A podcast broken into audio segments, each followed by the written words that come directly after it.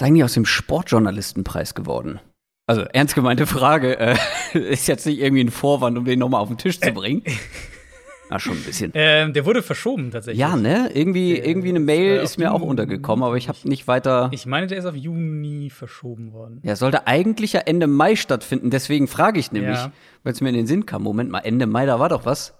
Ah, jetzt im Juni also.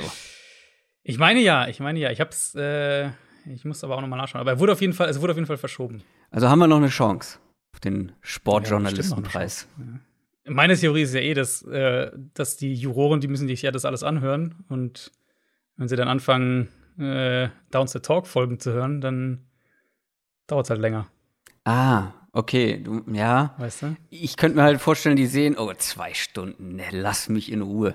Und dann reden wir am Anfang Wir immer noch so ein- äh, so ein Quatsch, was überhaupt nichts mit dem Ja, ja, Sport zu tun hat, über den wir eigentlich Aber wenn sprechen. da, heute, heute, also wenn jetzt zufällig gerade ein Juror reinhört, heute haben wir eigentlich echt eine coole Folge. Ich hatte, ich weiß nicht, wie es dir Das ging, stimmt. ich hatte echt, äh, ich hatte echt Bock drauf, auch auf die Folge, das endlich mal zu machen, weil wir da über, darüber auch häufiger geredet haben. Ich habe das auch schon ganz oft als Frage gehabt, mal so einen Draft im Rückblick zu bewerten und äh, heute machen wir das endlich mal. Ja.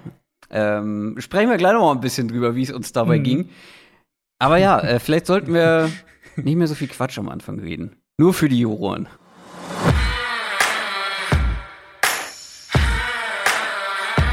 Down, Set, Talk. Der Football-Podcast mit Adrian Franke und Christoph Kröger.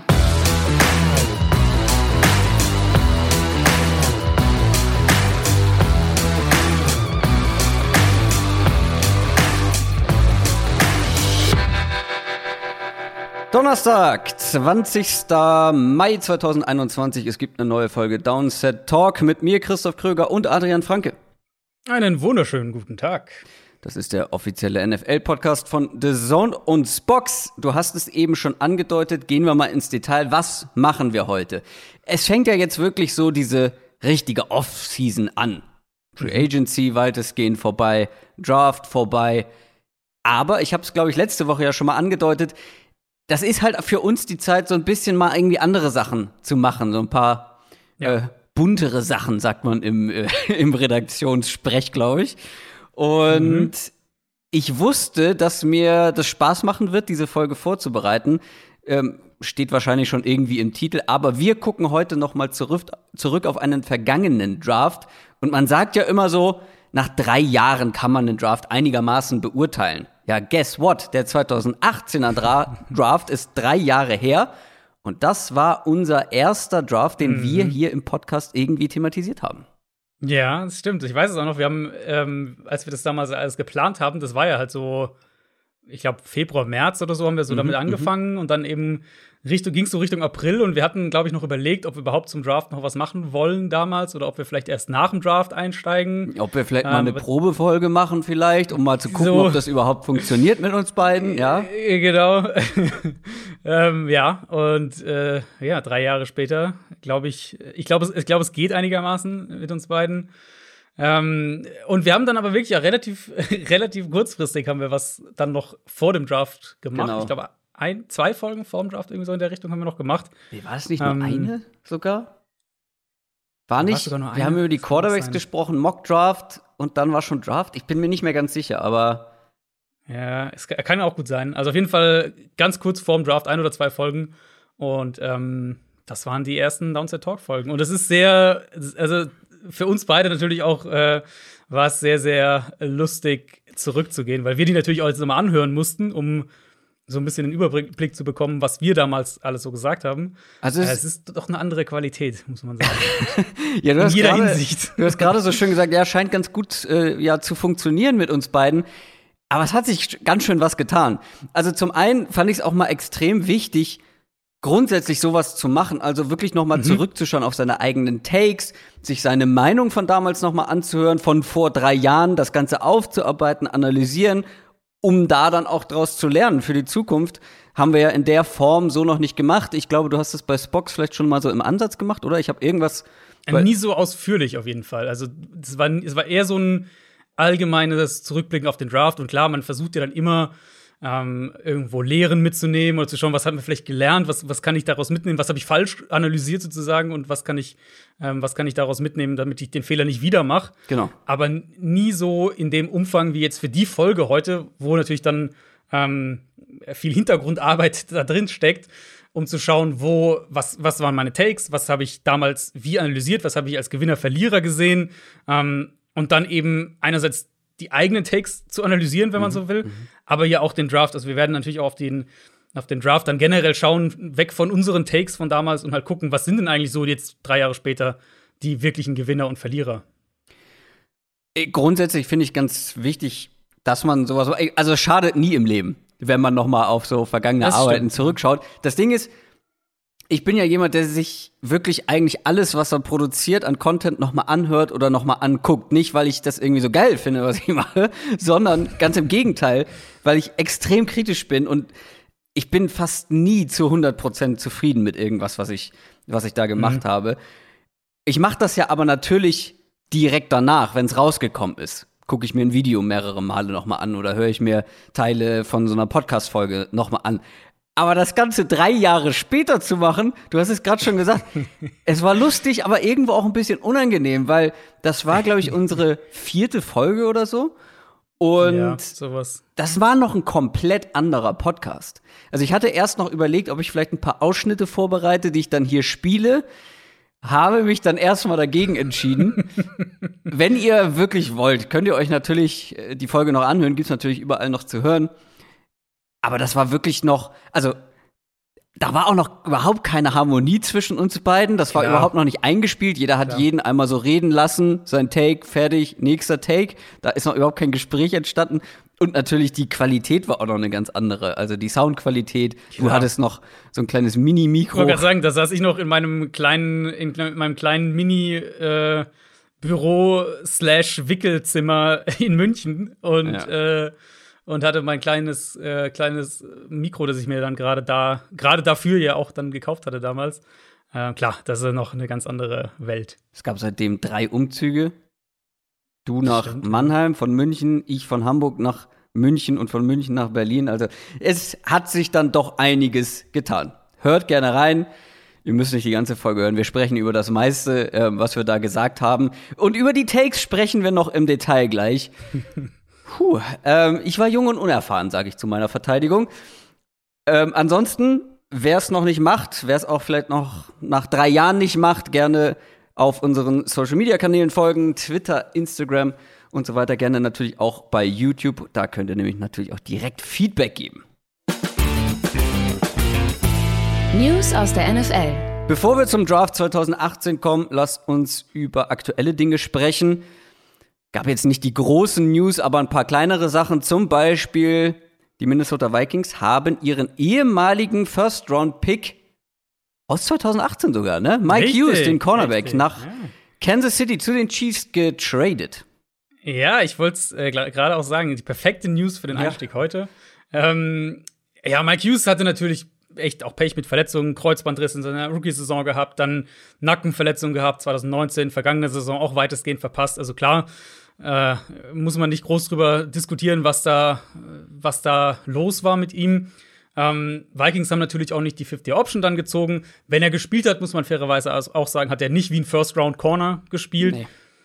Trotzdem wundert es mich ein bisschen, dass Minnesota ihn so günstig abgibt, statt ihn als Nummer 4 ähm, für die Kadertiefe Tiefe zu behalten, weil der Trade ist eben, Minnesota bekommt von den Chiefs einen Sechstrunden-Pick mhm. und Kansas City äh, Im Gegenzug bekommt Mike Hughes und einen Siebtrunden-Pick der Vikings. Also im, im, Kern geht Minnesota von, äh, von Spot 242 auf 215 hoch ja. im kommenden Draft, was jetzt, ja, also das ist halt so, dass wir in dem Bereich des Drafts, wo es einmal natürlich generell super selten ist, überhaupt irgendeinen Treffer zu landen. Und dann halt noch einen Treffer, den du an 215 vielleicht machst und der an 242 nicht mehr da gewesen wäre. Das ist dann noch mal seltener. Umgekehrt aus Chiefs Sicht so diesen Shot zu haben, einen ehemaligen First-Round-Corner zu bekommen und mal einfach zu gucken, vielleicht haben wir Glück und er bleibt fit und vielleicht in einer anderen Defense spielt er besser. Naja, das machst du, glaube ich, in meinen Augen in 10 von 10 Fällen. Also verstehe ich voll und ganz, warum die Chiefs machen. Aus Vikings Sicht hat es mich ein bisschen gewundert, dass man jetzt den Schlussstrich offenbar ziehen wollte, aber dass man das äh, dass man das so günstig macht, statt ihn jetzt dieses eine Jahr noch mitzunehmen. Dann kommen wir zu den Eagles. Die haben nämlich einen ehemaligen Spieler aus Washington verpflichtet, Ryan Kerrigan. Genau, Kerrigan, so ein bisschen das fünfte Rad am Wagen in, in Washington geworden, nachdem sie halt diese ganzen Erstrunden-Picks in die Defensive Line gesteckt haben. Aber das ist immer noch ein solider Pass-Rusher, glaube ich. Nicht ja. mehr auf dem Level von vor zwei, drei Jahren, klar. Aber immer noch ziemlich effektiv. Muss man gucken, ob er diese hohe, der hat eine relativ hohe Sack-Rate, also wie viele seiner, seiner Quarterback-Pressures dann auch in Sacks enden, ob er das so beibehalten kann. Aber wir reden jetzt auch nicht davon, dass der den Pass-Rush der Eagles tragen muss, sondern dass er auch da in der Rotation ja. sein wird. Äh, wenn wir auf die Edge-Position schauen, Brandon Graham, Derek Barnett sind so die Starter, würde ich jetzt mal auch relativ klar sagen. Und dann ist wahrscheinlich, also könnte ich mir gut vorstellen, Kerrigan die Nummer drei dahinter. Mhm. Und dann haben wir halt noch so Leute wie Josh Sweat als, als Rotation und Taron Jackson, den sie dieses Jahr gedraftet haben. Aber ich kann mir gut vorstellen, dass Kerrigan so die, die Nummer drei, der Nummer drei Edge Rusher wird für die Eagles. Eagles rotieren sowieso gerne auch viel durch dann, wenn sie es können in der Defensive Line. Und da, da wird der, glaube ich, eine gute Rolle haben. Letzte Woche haben wir ja schon über den früheren Quarterback Tim Tebow gesprochen, der jetzt Tight End bei den Jaguars wird. Mhm. Und eine Woche später sprechen wir über den nächsten ehemaligen NFL-Spieler, diesmal einen Wide Receiver, der jetzt als Tight End zurückkommen will. Und zwar Calvin Benjamin, der bei den Giants unterschrieben hat. Bei, bei Calvin Benjamin kann man ja immerhin sagen, der war gefühlt eh immer mehr Titan als Wide Receiver, so ja.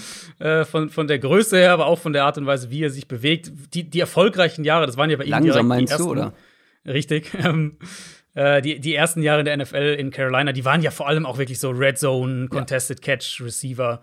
Ähm, hat jetzt die letzten beiden Jahre gar nicht gespielt und als wir ihn 2018 zuletzt gesehen haben, da war es schon relativ überschaubar und er hat klar abgebaut gehabt im Vergleich zu diesen ersten Jahren. Insofern. War das nicht zeitgleich mit, mit Cam Newtons Hochphase, so 2015, wo er auch so ein wichtiger Faktor war? Ja, das kam auf, ja, ich glaube, 2014 wurde er, glaube ich, gedraftet. Ähm, 2015 hat er, glaube ich, sogar gefehlt in dem Jahr. Da, das hat er, glaube ich, sogar verletzt verpasst, wenn ich, mich da, ich das richtig im Kopf habe. Ich schau mal ähm, parallel. Schau mal parallel, ja. ja.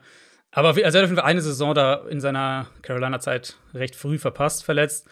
Ähm, aber genau, es war eben, er kam in die NFL zu den Panthers, relativ schnell so diese Red Zone-Waffe, Big Target. Und das ist dann aber auch recht schnell wieder abgefallen. Und insofern sehe ich es jetzt auch bei den Giants so. Camp Buddy erstmal und dann mal schauen, ob er vielleicht eine, eine Red Zone-Präsenz sein kann, vielleicht hier und da eine Rolle findet, irgendwie in Goal-Line-Situationen oder in der Red Zone, irgendwie so in der Richtung. So würde ich das interpretieren, aber auch nicht viel mehr. Und erstmal natürlich bei all diesen Signings jetzt gucken, ähm, ob er den Kader überhaupt schafft. Ja, tatsächlich. 2015 hat er gar nicht gespielt. 2014 und 2016 waren ganz gute Jahre. 2014 auch direkt mhm. mit über 1000 Receiving Yards. 2016 noch 900 und dann wurde es immer weniger. Kommen wir zu den Patriots. Die haben ja eigentlich einen neuen Quarterback gedraftet mit Mac Jones, holen aber auch einen alten Bekannten mit Brian Hoyer wieder zurück. Ja, vielleicht generell jetzt auch mit dem Calvin Benjamin Signing und, und Brian Hoyer auch vielen, vielen Verpflichtungen, die ihr jetzt so hört, die jetzt so passieren. Ähm, ich glaube, da ist ein Punkt immer wichtig zu beachten. Teams verpflichten jetzt auch einfach Spieler, um Veterans im Camp mit dabei zu haben. Weil, wenn wir jetzt mal bei dem Quarterback-Beispiel bleiben, du brauchst einfach Leute, die wissen, was sie tun. Jetzt inklusive auch Quarterback Nummer drei und vielleicht Nummer vier, weil das sind halt dann diejenigen, die im Training den Wide Receivers vier bis sieben die Bälle zuwerfen. Ja. Und selbst wenn du die Quarterbacks in dem Fall jetzt hier nicht unbedingt evaluieren willst, also die Patriots wissen relativ genau, was, was Brian Hoyer ist, ähm, du willst halt die Wide Receiver bestmöglich evaluieren. Und mhm. da brauchst du halt einen Quarterback, der sozusagen dir die Möglichkeit auch gibt, das zu machen. Und das vermute ich auch hier. Also ja, sie haben natürlich Cam Newton, der jetzt auch im zweiten Jahr in der Offense ist. Sie haben Stidham, sie haben natürlich Mac Jones, aber ähm, Heuer, der die Offense natürlich auch bestens kennt, gibt dir vielleicht auch gerade bei einem Mac Jones ein bisschen Freiheiten, dass du mit dem individuell arbeiten kannst, wenn es nötig ist. Und ähm, dass, dass Heuer dann parallel so diese Art Quarterback ist, wo du, du holst den und weißt, ähm, du hast einen, der kann jede Trainingseinheit notfalls umsetzen, der kennt die Offense, der kennt die Termin Terminologie der Offense, der weiß, wie ein NFL-Team funktioniert und all diese Sachen. Insofern mhm. ähm, in erster Linie glaube ich dafür und dann so im, im zweiten Gedankengang, wer weiß, ob Jared Stidham vielleicht dann durchfällt im Endeffekt aus dem Training und vielleicht ist Heuer sogar als, als Backup-Option irgendwie mit im Kader. Das würde ich jetzt nicht kategorisch ausschließen. Aber im ersten Schritt eben vor allem brauchst du auch einfach erfahrene Spieler, die wissen, was sie machen, ähm, um eine gute Saisonvorbereitung hinlegen zu können. Das soll's von den News für heute gewesen sein. Und dann machen wir was komplett Neues in der Geschichte von Downset Talk. Der NFL Draft. Normalerweise kommt dieser Soundbumper immer, wenn es um den kommenden oder den gerade zurückliegenden Draft geht. Heute geht's mal um den NFL Draft von vor drei Jahren. Hab's ja eben schon angedeutet. Man sagt ja immer so, frühestens nach drei Jahren kann man Draft einigermaßen beurteilen. Und das werden wir heute mal machen. Das haben sich viele gewünscht und wie wir ja schon besprochen haben, auch für uns mal eine ganz spannende Erfahrung. Ja, der Draft 2018. Wo, was war, also was war das für ein Draft? Wenn ich an den Draft denke, denke ich sofort an diese fünf Quarterbacks, über die mhm. unfassbar mhm. viel gesprochen wurde. Jeder hatte eine eigene Reihenfolge davon.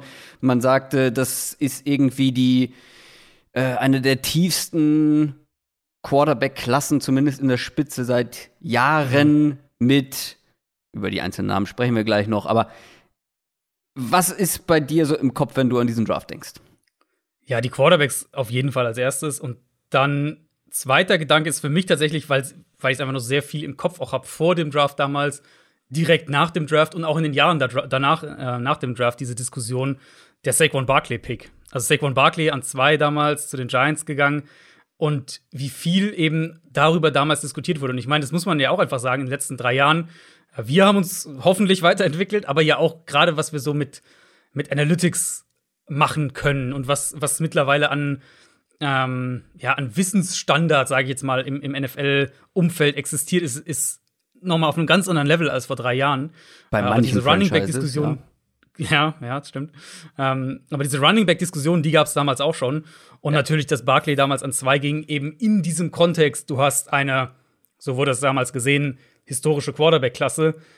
Das war, das ist so für mich, neben der, neben der Quarterback-Klasse selbst, ist das so für mich der, der zentrale Punkt, der irgendwie noch hängen geblieben ist. Ja, wir sprechen natürlich gleich noch mal über unter anderem diesen Pick. Wir haben noch gar nicht gesagt, wie wir das Ganze aufziehen. Was wir zuerst machen werden, ähm, das finde ich besonders interessant. Und zwar werden wir die Top 10 zumindest mal redraften. Wir mhm. werden also wie so ein Mockdraft in der Retrospektive machen und mal zurückschauen, wie hätten die Teams denn besser draften können, wenn man das so sagen kann. Da werden wir natürlich dann auch über den Pick der Giants sprechen. Wir gucken dann, wie du schon gesagt hast, auf Gewinner und Verlierer und dann gucken wir mal, ähm, ja, wer denn letztendlich wirklich gewonnen und verloren hat. Und wir hatten My Guys. Grundsätzlich wollte ich ja noch was zu meinen Takes sagen. die waren wirklich, die waren wirklich, also nicht alle, waren auch ein paar ganz okay dabei, aber viele von denen waren extrem schlecht. Über einige davon werden wir noch sprechen. Und was ich meinte mit, ähm, ja, auch wir haben uns weiterentwickelt. Gerade ich, der irgendwie, ja, ich hatte einen redaktionellen Hintergrund, äh, Moderationshintergrund, aber ja gar keinen sportjournalistischen so. Ich habe mich viel für die NFL interessiert, aber halt nicht jede Woche drüber gesprochen und mhm. auch nicht jede Woche etwas vorbereiten müssen.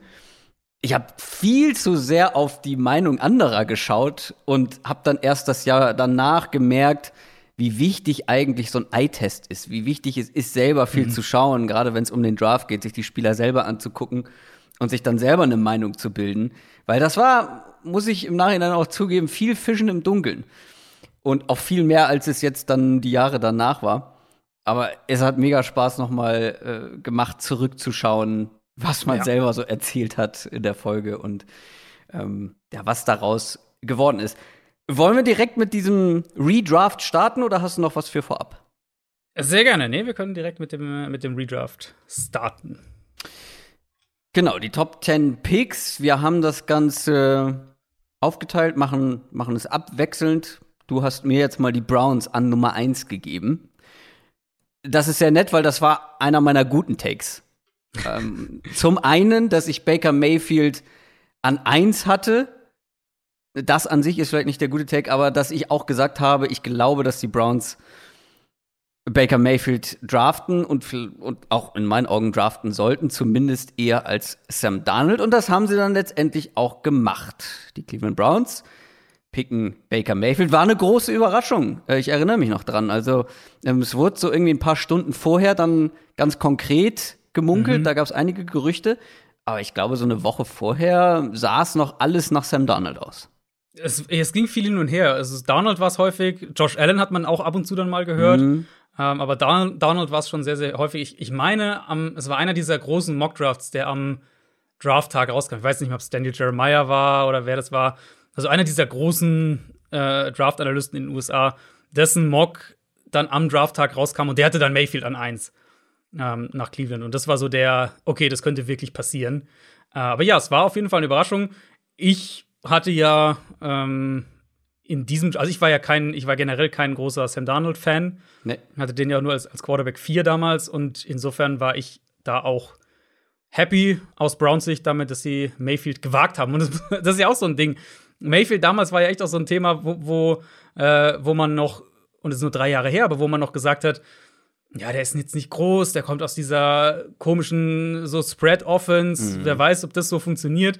Und halt ähm, ein Jahr später hast du einen Kyler Murray, der an Nummer 1 gedraftet wird. Also auch da, ja. wie sich die, die Sichtweise einfach auf das Spiel und auf die, ähm, auch gerade auf die Spielertypen, die halt in die NFL kommen, verändert hat, ist, ist schon auch deutlich.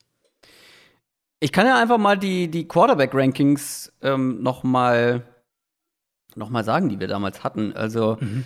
Du hast gerade gesagt, Sam Darnold relativ tief. Du hattest Josh Rosen an 1, da werden wir noch mhm. ausführlich drüber sprechen, da kannst du dich drauf verlassen. Baker Mayfield aber an 2, Lamar Jackson an 3, noch vor Sam Darnold und an 5 Josh Allen. Bei mir sah das Ganze ein bisschen anders aus. Ich hatte Baker Mayfield an 1, Josh Rosen tatsächlich auch an 2, Sam Darnold an 3, Lamar Jackson an 4 und Josh Allen an 5. Ja, das, ähm, ja, da war einiges anders, als es dann letztendlich gekommen ist. Aber kommen wir nochmal zurück zu Pick Nummer 1 der Cleveland Browns. Ich würde Baker Mayfield hier mit dem Wissen der letzten drei Jahre nicht nochmal draften. Mhm. Ich würde einen anderen Quarterback nehmen. Ja. Ich habe zwei im Kopf, die ich glaube mittlerweile schon noch mal ein kleines Stückchen vor Baker Mayfield sind. Es sind Lamar Jackson und Josh Allen natürlich ich bin nach wie vor davon überzeugt, dass bei Josh Allen einfach alles perfekt zusammenlief und er ganz bestimmte Umstände gebraucht hat, um sich so entwickeln zu können. Und ich glaube, dass man die damals bei den Browns nicht vorgefunden hätte. Und vorher hatte man, glaube ich, auch noch Tyrod Taylor gedraftet und deswegen gehe ich auch in eine ähnliche Richtung mit Lama Jackson. Lama Jackson an eins, ähm, den als Playmaker zu den Browns. Ähm, ist natürlich alles komplett hypothetisch, wie es dann ausgegangen wäre. Aber Lamar Jackson dann auch eine irgendwie MVP-Saison hingelegt hätte. Wahrscheinlich eher nicht. Aber ganz egal, ich nehme Lamar Jackson bei den Browns an 1. Ja, ich hätte, also ich hätte wahrscheinlich, ah, ich hätte wahrscheinlich oder? Josh Allen genommen, so vom, vom, vom Gefühl her, aber das ist halt echt eine, eine Münzwurfentscheidung jetzt. Ähm, also ich ja. kann dazu sagen, ich habe mir so ein kleines Big Board im Nachhinein ja, genau. jetzt nochmal gemacht. Ich auch, ja, ich auch. Nicht mega präzise, also kann man sich über, über einzelne Positionen streiten, aber um so eine grobe Tendenz zu haben, da hätte ich jetzt Josh Allen tatsächlich auch vor Lamar Jackson, weil ich glaube, wenn sich Josh Allen einigermaßen so weiterentwickelt, wie er das die letzten drei Jahre gemacht hat, hat er das höhere Ceiling in Sachen Quarterback-Play im Vergleich mhm. zu Lamar Jackson. Aber ich glaube, Lamar Jackson bei den Browns hätte auch sehr spannend sein können. Und man muss ja auch bei Allen sagen, er hat halt auch drei Jahre super Umstände bekommen. Ne? Da reden Eben. wir immer wieder Eben. drüber. Gerade wenn wir auf diesen Draft schauen, du hast so die zwei, für die, für die sozusagen von Umständen her jetzt kaum mieser laufen können, mit, mit Rosen und mit Darnold. Ja. Und dann hast du die zwei, für die es ideal eben war, mit Josh Allen und Lamar Jackson die und, und Baker Mayfield vielleicht so ein bisschen dazwischen. Ähm, also auch Josh Allen hatte natürlich sehr, sehr gute Umstände. Aber der Takeaway, denke ich, wenn wir jetzt auf diesen Draft schauen, aus unserer, äh, ich denke, das wurde einigermaßen klar, ist, dass du halt die beiden hast. Das sind so die beiden Quarterbacks, die eins und zwei, wie auch immer man sie dann genau sortiert. Ja. Dann ein kleiner Gap zu Baker Mayfield ist. Genau. Oder? So würdest du es auch sagen. Genau. Ähm, ja. Ich glaube, dass bei Baker Mayfield auch noch ein bisschen was drinsteckt. Ich glaube, dass Baker mhm. Mayfield einfach ja, eben auch diese Umstände fast noch ein bisschen mehr braucht, was man ja, finde ich, auch in den drei Jahren schon gesehen hat. Ne? In dem ersten Jahr, ähm, die, mhm. ich glaube, sechs Einsätze waren es, mega, mega gut. Ähm, oder waren es mehr als sechs? Wie auch immer, auf jeden Fall richtig stark gespielt. Dann das Jahr danach mit Freddie Kitchens. Ähm, hat gar nicht funktioniert. Da wurde er auch ja. vor, da hat er wirklich auch sehr unglückliche Umstände einfach bekommen. Genau. genau.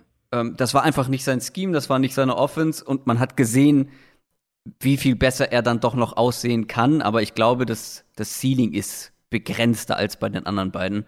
Genau, das denke ich auch. Kommen wir zu Pick 2, den hast du ja gerade schon angesprochen. Die New York Giants waren dran und das war der umstrittenste Pick des Drafts.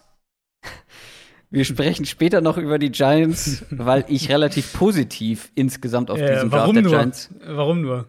geguckt habe. weil die haben Saquon Barkley genommen. Meine ja. Argumentation war, dass sie sich kurzfristig einfach noch mal extrem verbessert haben. Weil wenn man da im Nachhinein drauf guckt, diese Offense sah zu dem Zeitpunkt eigentlich gar nicht so schlecht mhm. aus. Ich habe damals schon angemerkt, ja, langfristig kann es gut sein, dass dieser Move die Giants Franchise einholen wird. Die Kritik an diesem Pick war natürlich, dass sie im Prinzip alles noch mal auf Eli Manning setzen, obwohl der nicht viele Gründe dafür geliefert hat in den ein, zwei Jahren davor. Dann natürlich zum anderen, dass man so früh einen Running Back grundsätzlich pickt, dass du nicht zurücktradest zum Beispiel, ein paar mehr Picks einsammelst oder ja eine, eine Position auswählst, die einen größeren Impact haben kann. Und letztendlich muss man nach drei Jahren sagen, da kannst du noch so ein großer Saquon Barkley-Fan sein, der ich ja bekanntlich mhm. bin, noch so ein großer Running Back-Fan sein. Der Pick war unterm Strich ein Fehler, weil ja.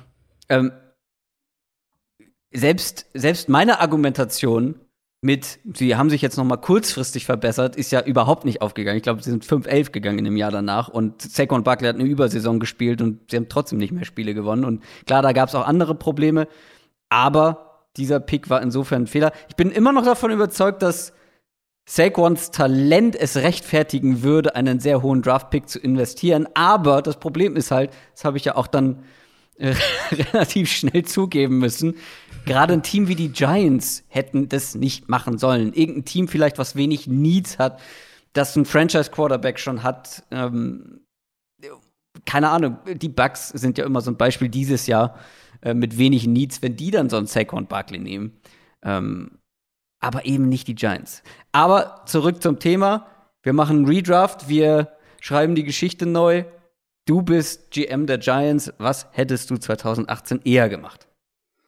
Ja, das war tatsächlich eines, äh, einer der Takes, der von mir gut gealtert ist, weil ich damals ja nicht nur im Sinne von, das sind zu hohe Ressourcen für einen Running Back, der Running Back, die Position ist nicht, hat nicht ja. den Value, um das zu rechtfertigen und so weiter, sondern weil ich ja auch damals gesagt habe, dass dieses Eli Manning-Fenster für mich einfach zu genau. ist und ich da nicht mehr rein investieren würde. Und das ist das ähm, viel größere Problem eigentlich an dem Pick, wie ich finde, fast. Also klar, über die äh, das Running Back Thema. Es hängt, es hängt halt zusammen. Ne? Ja, das genau. Halt, letztlich, es hängt halt zusammen. Also du kannst ja also kann man, man kann in meinen Augen selten das rechtfertigen, eben eine Position, die halt vergleichsweise nicht den Value hat, um einen, also wo du, du sagst, du brauchst keinen der Top 3 Spieler zu haben auf der Position, ist es schon schwierig vom Value, aus Value-Perspektive, aber wenn du dann eben, ja. was wir immer ja sagen, Self-Scouting, wie schätzt du dein eigenes Team ein und so weiter, ähm, aus Giants-Perspektive da drauf schaust und eben keinen Quarterback nimmst, dann ist es halt von der dass der, dass Barclay talentiert ist, das ist ja, glaube ich, also da müssen wir nicht drüber diskutieren. Ähm, dass er, auch wenn er fit ist, ein, ein, Top 3 oder was auch immer Running Back in der NFL höchstwahrscheinlich ist, müssen wir auch nicht groß drüber diskutieren. Ähm, aber wo siehst du dein Team und was machst du mit deinen Top-Ressourcen, um dein Team besser zu machen? Und das ist ja so ein bisschen diese Diskussion immer. Also, da einen Quarterback zu nehmen und dann in Runde 2 halt einen der, der, äh, der Running Backs die noch da gewesen wären, zu nehmen, ja. wäre ja dann sozusagen in dem, äh, in dem Sinne der, der, ja, wie soll man nicht, also der richtigere Move, auch, aber auch der, der Move, der, der eher zeigt, dass du verstanden hast als Team irgendwo, wo der, wo der Value von Spielern liegt und wo der Value deiner Ressourcen im Draft ist. Deswegen, äh, ich glaube, jetzt haben wir schon recht viel über die beiden Picks gesprochen, kann ich es auch recht kurz machen. Ja. Ähm, Josh Allen wäre dann hier mein Pick. Klar. Das wäre dann der zweite Quarterback, den, den ich vom Board nehmen würde. Und wenn du jetzt Allen genommen hättest, dann hätte ich hier Lamar Jackson genommen.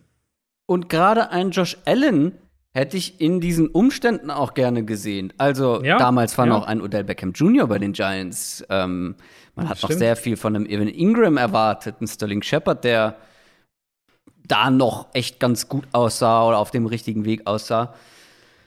wenn man da noch ein, zwei Moves dann in der Offensive Line gemacht hätte, das hätte ich gerne gesehen. Und wenn du sagst, Josh Allen in Runde 2, weißt du, wer ein Pick nach dem zweiten Pick der Giants vom Board gegangen ist? Running Back in Runde 2, meinst du? Äh. Äh, nee, ich meine Quarterback jetzt in Runde 1 mit genau, Josh Allen. 2. Und dann in Runde 2 den, den Running Back, weil das ja. war auf jeden Fall ja auch ein Need. Weißt du, wer ein Das Pick wäre Nick Chubb gewesen, ja. Genau. Ja. Josh genau, Allen und der, Nick Chubb. Das ist ja der Punkt, ja.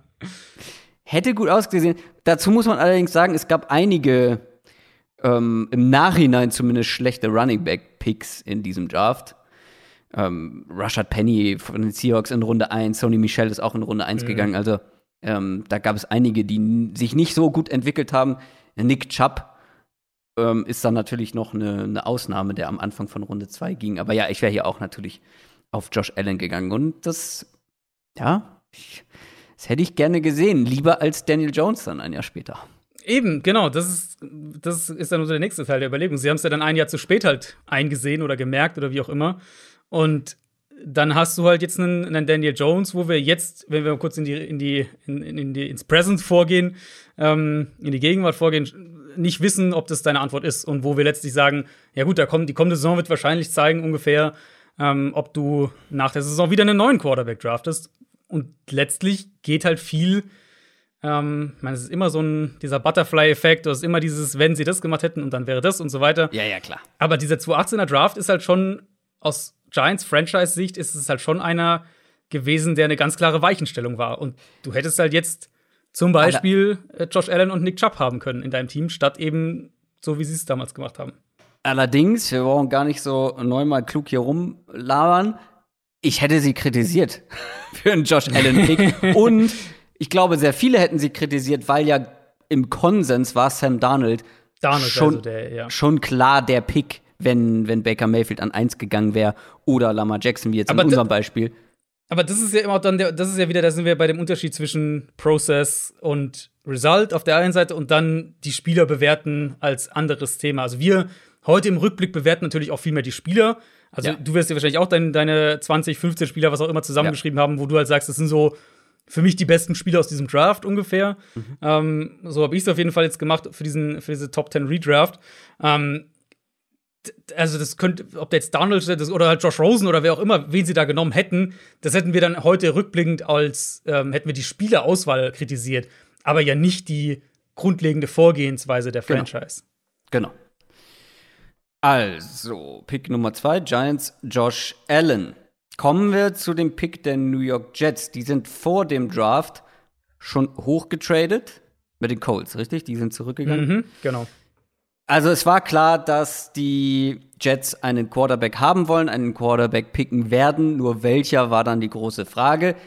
Umso größer war die Freude, dass wirklich Sam Darnold zu ihnen gefallen ist. Ich glaube, da hatte man noch so ein bisschen Angst, dass die Giants zurücktraden, dass sie selber einen Quarterback nehmen. Mhm.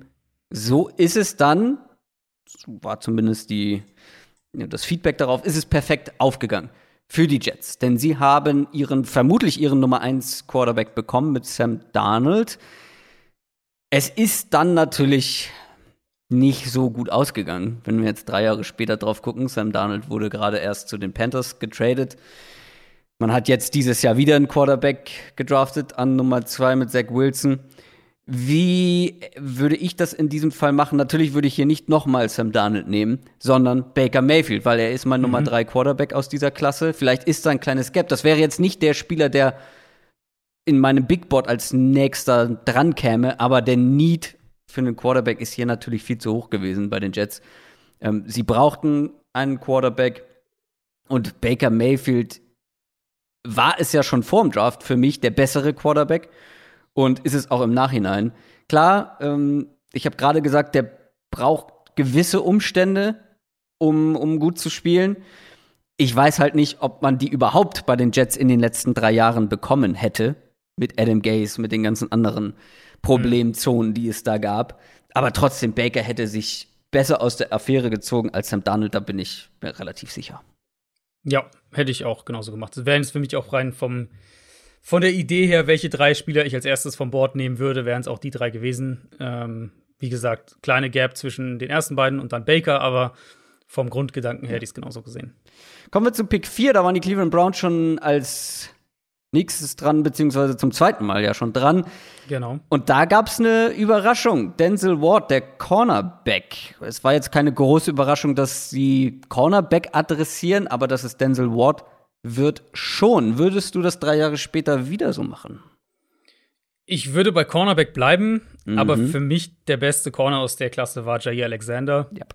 ähm, der dann ja ein bisschen später in der ersten Runde zu den Packers gegangen ist und den würde ich hier nehmen und du hättest ja. dann ja sogar äh, das, das, äh, das Louisville-Duo gedraftet in dem Szenario mit, äh, mit Lamar Jackson als erstes, natürlich mhm. der, der Louisville Quarterback war und äh, Jay Alexander, auch von Louisville, der Cornerback. Und das wäre ich aus Browns Sicht, ähm, die beiden damals zu bekommen. Ich glaube, da, äh, da hätten Browns-Fans heute im Nachhinein sehr viel Freude dran. Ja, Gar keine Frage. Denzel Ward war auch für viele ja nicht der Nummer 1 Cornerback in dieser Klasse. Es war Jair Alexander, der ja dann erst tatsächlich an 14 oder so zu den Packers 18 gegangen sogar ist. Erst, ja. Wann war's? 18. 18 erst sogar. Hm. Ah ja, stimmt. Die Packers waren ja noch später dran. An 18 erst. Ähm, das hat viel überrascht, dass der so weit fällt. Denzel Ward wurde hier an 4 genommen. Ich hatte natürlich jetzt ich bin als nächstes mit den Denver Broncos an fünf dran. Ich hatte ein bisschen gehofft, dass Jair Alexander zu mir fällt. so ein bisschen. Die haben damals Bradley Chubb gedraftet. Da hätten wenige damit gerechnet, dass der bis an fünf fällt. Viele haben den an, als sicheren Nummer vier Pick sozusagen erwartet. Wäre, glaube ich, für die Browns auch eine Überlegung wert, jetzt im Nachhinein. Also ein Duo mit Miles Garrett und Bradley Chubb wäre mhm. jetzt auch nicht so verkehrt gewesen. Ich habe jetzt eine 50-50-Entscheidung in meinen Augen zu treffen. Okay. Würdest du also Chubb nicht nochmal oder Nee, das ist eine der beiden Entscheidungen. Ach so, okay. Entweder Bradley also, Chubb nochmal. Ja, fände ich auch so gar nicht gar nicht so abwegig, den einfach nochmal zu nehmen. Ja, es gibt noch einen ganz anderen interessanten Pick, ähm, mhm. den man hier machen könnte. Aber ich bleibe bei Bradley Chubb. Das ist oder war, er war vor dem Draft einer der vermeintlich besten Spieler der Klasse, so im Konsens. Und ich finde, er ist es auch nach wie vor. Natürlich ist es so ein bisschen untergegangen, weil er lange verletzt ausgefallen ist. Aber eigentlich immer, wenn er auf dem Feld stand, dann war er auch echt gut. Ist zumindest einer der besten Pass-Rusher dieser ganzen Klasse. Ich gucke gerade mal auf mein Big Board. Ja, wäre für mich auch nach wie vor der beste Pass-Rusher dieser Klasse. Es gab gar nicht so viele, gell? Genau. ist mir auch aufgefallen. Also die Klasse hat, also in meinen Augen, jetzt so im, im, im Dreijahresrückblick, wir reden ja auch gleich nochmal generell drüber ein bisschen, aber ähm, Linebacker war ziemlich gut, da gab es mhm. echt einiges. Mhm. Ähm, generell Safety, äh, Safety, Safety, ja, Safety, generell Defense wollte ich sagen. Ja, aber, also, aber außer Edge. Ich finde, Edge ja, genau. ist, war echt relativ, ja, dünn. Du hast, also war echt recht wenig dabei, wo man gesagt hat, das sind jetzt so, so wirkliche Star-Impact-Pass-Rusher. Also ich bin ganz ehrlich, ich hätte am liebsten Jair Alexander genommen. Das wäre meine Nummer 1 Wahl gewesen. Dann hättest du ein Cornerback-Duo äh, bestehend aus einem Chris Harris und einem Jair Alexander gehabt. Und ähm, mhm. Chris Harris vor allem noch in richtig, richtig starker Form. Das wäre schon, das wäre schon sehr nett geworden. Aber ich bleib bei Bradley Chubb. Ich finde, da hat man den richtigen Pick getätigt. Ähm, wie gesagt, wenn der auf dem Feld war, wenn er spielen konnte, dann war der auch richtig gut, aber er hat halt lange gefehlt. Ja. ja. Dann bist du an Nummer 6 mit den Indianapolis Colts dran, die damals Quentin Nelson genommen haben, den, ja, Konsens Nummer 1 Offensive Lineman dieser Klasse. Und ich könnte mir ganz gut vorstellen, dass du auch dabei bleibst. Wäre auf jeden Fall, glaube ich, so der, der, der easy Move, weil also Nelson kam so als ja auch dieses Generational Guard Prospect in die ja. NFL. Ähm, das, was man immer so in, in Anführungszeichen sicheren Pick bezeichnet. Also gibt natürlich keinen sicheren Pick, aber der war schon recht nah an dem, ja. was da als Begriff ja gerne verwendet wird. Und der es auch komplett bestätigt hat. Also kam in die NFL, war relativ schnell einer der besten Guards, ist jetzt einer der, weiß nicht, drei, vier, fünf maximal besten Guards in der NFL. Also wenig zu meckern an der Stelle ich überlege, in eine andere Richtung zu gehen und das hat eigentlich nur einen Grund, das ist der Positional Value von der Idee her, ähm, was kann ich bekommen an Spielern, die Positionen spielen, die wertvoller sind. Mhm. Nicht, weil sie unbedingt besser wären als Quentin Nelson, aber weil sie vielleicht innerhalb ihrer Position sehr, sehr gut sind und Quentin Nelson ist vielleicht noch mal eine Stufe darüber mm, und sie spielen eine wertvollere Position das ist so die einzige Überlegung, die ich hätte, warum ich, warum ich Nelson hier ähm, vielleicht nicht nehmen würde. Und von der Idee her, ich glaube, ich mach's einfach. Dann äh, wird's ein bisschen durchgemischt. Ähm, das wäre Calvin Ridley für mich, der, der Wide Receiver. Okay. Der halt für mich echt zeigt oder in so ein bisschen langsamer gestartet ist und so oder, oder auch noch mehr im Schatten von, von Julio Jones natürlich gestartet mhm. ist, aber mittlerweile ein, ein legitimer Nummer 1 Receiver in der NFL ist und das äh, das hat einfach viel mehr Value für mich als halt auch ein Elite Guard. Wie gesagt, keine ähm, also keine Kritik an Quentin Nelson. Ich finde auch den Pick nicht schlecht, auch wenn es ein Top 6 Pick in Guard ist, aber der ist halt echt unfassbar gut. Wir reden sowieso nachher noch mal über die Colts, ähm, aber ja, ich nehme hier Calvin Ridley. Krass. Ich hatte, also ich mag das Szenario eigentlich ganz gerne. Die Colts haben bis heute eigentlich ja ein Wide Receiver Problem und haben das jetzt schon mehrfach im ja, genau. versucht im Draft irgendwie zu lösen, was nicht so richtig geklappt hat. Ich bin noch am überlegen, ob nicht tatsächlich Cortland Sutton vielleicht hier so gar meine den Wahl gewesen wäre. Den hätte ich zwei auf meinem ich nenne es jetzt mal Big Board oder ja. in meinem Ranking hier, äh, zwei Spots dahinter gehabt. Ja, ich habe ihn ein vor Ridley, weil die beiden sehr auf Augenhöhe für mich sind, weil es sind zwei komplett unterschiedliche Receiver. Mm, mm. Und ich habe versucht, äh, diesen Recency Bias ein bisschen auszuschalten, weil dann wäre Calvin Ridley natürlich davor, weil Cortland Sutton ist jetzt eine ganze Saison ausgefallen, aber man darf nicht vergessen, was für ein dominanter Ex-Receiver mit nicht besonders guten äh, Quarterback-Play Cortland Sutton einfach war in seinen mhm. ersten beiden Jahren in, in nicht besonders guten Umständen als Nummer eins. Kevin Ridley ja immer so ein bisschen im Schatten von Julio, vielleicht auch, gut, Julio ist auch häufiger ausgefallen, das hat er dann trotzdem gut gelöst, keine Frage. Aber Cortland Sutton hat die deutlich unangenehmeren Umstände und hat trotzdem richtig, richtig stark gespielt. Also, man könnte einen Case für mich machen, äh, dass Cortland Sutton hier sogar die Wahl ist aber du gehst mit Kevin Ridley an Nummer 6 zu den Indianapolis Colts. Spannend. Spannend, spannend. Damit bin ich an Nummer 7 dran. An Nummer 7 gab es folgendes Szenario. Da sind eigentlich die Tampa Bay Buccaneers. Aber im Real Life haben die Bills sich gedacht, wir traden hoch und holen uns unseren Quarterback. Das war Josh Allen. Aber wir lassen natürlich die Draft Day Trades raus genau. und bleiben bei den Bucks. Also selbst jetzt in der Nachbetrachtung könnte man darüber nachdenken, ob man zurücktradet. Aber das lassen wir natürlich raus. Das überrascht mich ein bisschen. Eigentlich hatte ich hier einen ganz sicheren Pick, aber Quentin Nelson ist jetzt hm. weitergefallen, als ich gedacht hätte. Und die Guard-Position war zumindest in dem Jahr danach bei den Bucks nicht unbedingt eine Stärke. Mhm. Da hätte man auf jeden Fall so ein ja, Ausnahmetalent wie Quentin Nelson gebrauchen können. Ich gehe hier auch mit Quentin Nelson. Ich habe noch einen okay, anderen Namen okay. im Kopf, den ich hier sehr gerne gedraftet hätte, aber ich kann mir Quentin Nelson aus Bucks Sicht nicht durch die Finger flutschen lassen und ich glaube, das wäre damals schon eine ganz okaye Line gewesen und dann ähm, mit den Moves, die sie die Jahre danach gemacht haben, wenn Quentin Nelson jetzt noch mit dabei gewesen wäre, ja, hätte James Winston vielleicht sogar Erfolg gehabt. Jetzt aber. Was sagst du? Ja, also wie gesagt, ich hätte jetzt Nelson auch einen Spot davor zu Indianapolis überlegt und da wäre, ähm, wäre hier ein logischer. Ich hätte auch einen, mhm. ein oder zwei andere Spieler noch im, ja. im Blick gehabt, aber das ist so, für mich war das so die, die 5 bis, 5 bis 10 Kategorie halt. Kevin Ridley, Quentin Nelson, Bradley Chubb. Und dann habe ich jetzt noch zwei äh, hier ja. mit dabei, die ich jetzt noch nicht, noch nicht nennen will. Ähm, beziehungsweise einen davon werde ich jetzt gleich nennen. Aber das ist so halt die, dieser, dieser zweite Tier. Du hast halt, oder wie man auch, wie man es sagen will, dritte Tier vielleicht. Also du hast halt die drei Quarterbacks oben. Dann für mich tatsächlich Jerry Alexander so ein bisschen eine eigene Kategorie, weil er ist halt kein Quarterback, aber er ist halt für mich immer noch auf einer, auf der einer der wertvollsten Positionen, dann danach der beste Spieler in der Klasse, ohne Zweifel in meinen Augen und damit ähm, so ein bisschen eine eigene Gruppe und dann hast du halt so eine, diese Gruppe von fünf, sechs Leuten, fünf, sechs Spielern, die, die äh, für mich dann halt danach irgendwie gehören und wie man die dann sortiert, ist ja auch ein bisschen, bisschen ja. Geschmackssache, aber die gehören auf jeden Fall damit rein und ähm, ich vermute mal, dass die zumindest zwei von den anderen, äh, die ich hier auch habe, auch noch gleich von uns gepickt werden.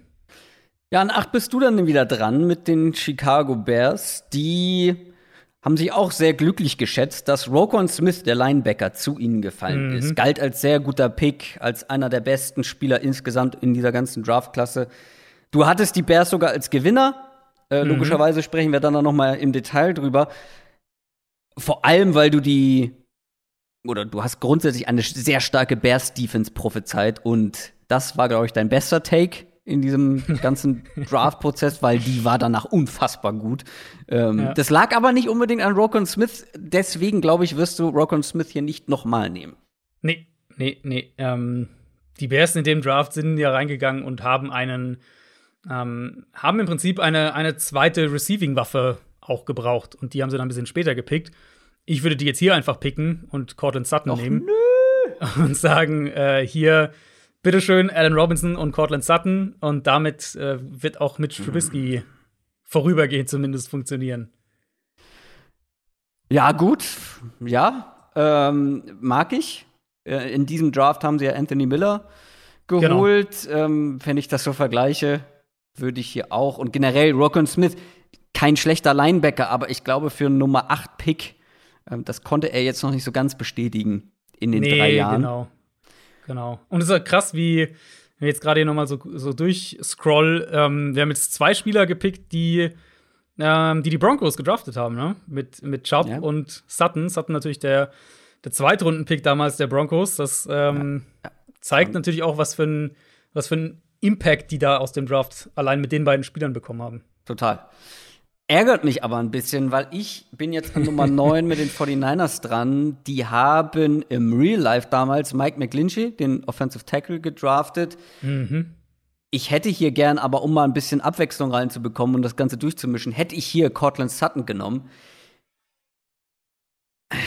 Ähm, weil man muss sich das Szenario mal vorstellen. Wie sah das damals aus? Die 49ers haben sehr viel Geld in Jimmy Garoppolo investiert oder zumindest war das, bevor sie ihm den Vertrag gegeben haben? Das kam ziemlich. Ich komme jetzt gerade mit den. Wann der Vertrag genau kam, weiß ich nicht, aber es war auf jeden Fall an dem Zeitpunkt war klar, dass sie erstmal mit Garoppolo ähm, planen. Genau. Ähm, und dem willst du natürlich einen gewissen Support geben. Diese Shanahan Offense, die brauchte damals so einen mobilen Offensive Tackle wie Mike McGlinchey. Und ich finde, drei Jahre später finde ich diesen Pick auch noch nach wie vor richtig gut, weil da passt ziemlich viel. Der Fit der Need war da und ich finde, den Value hat McGlinchey auch bestätigen können.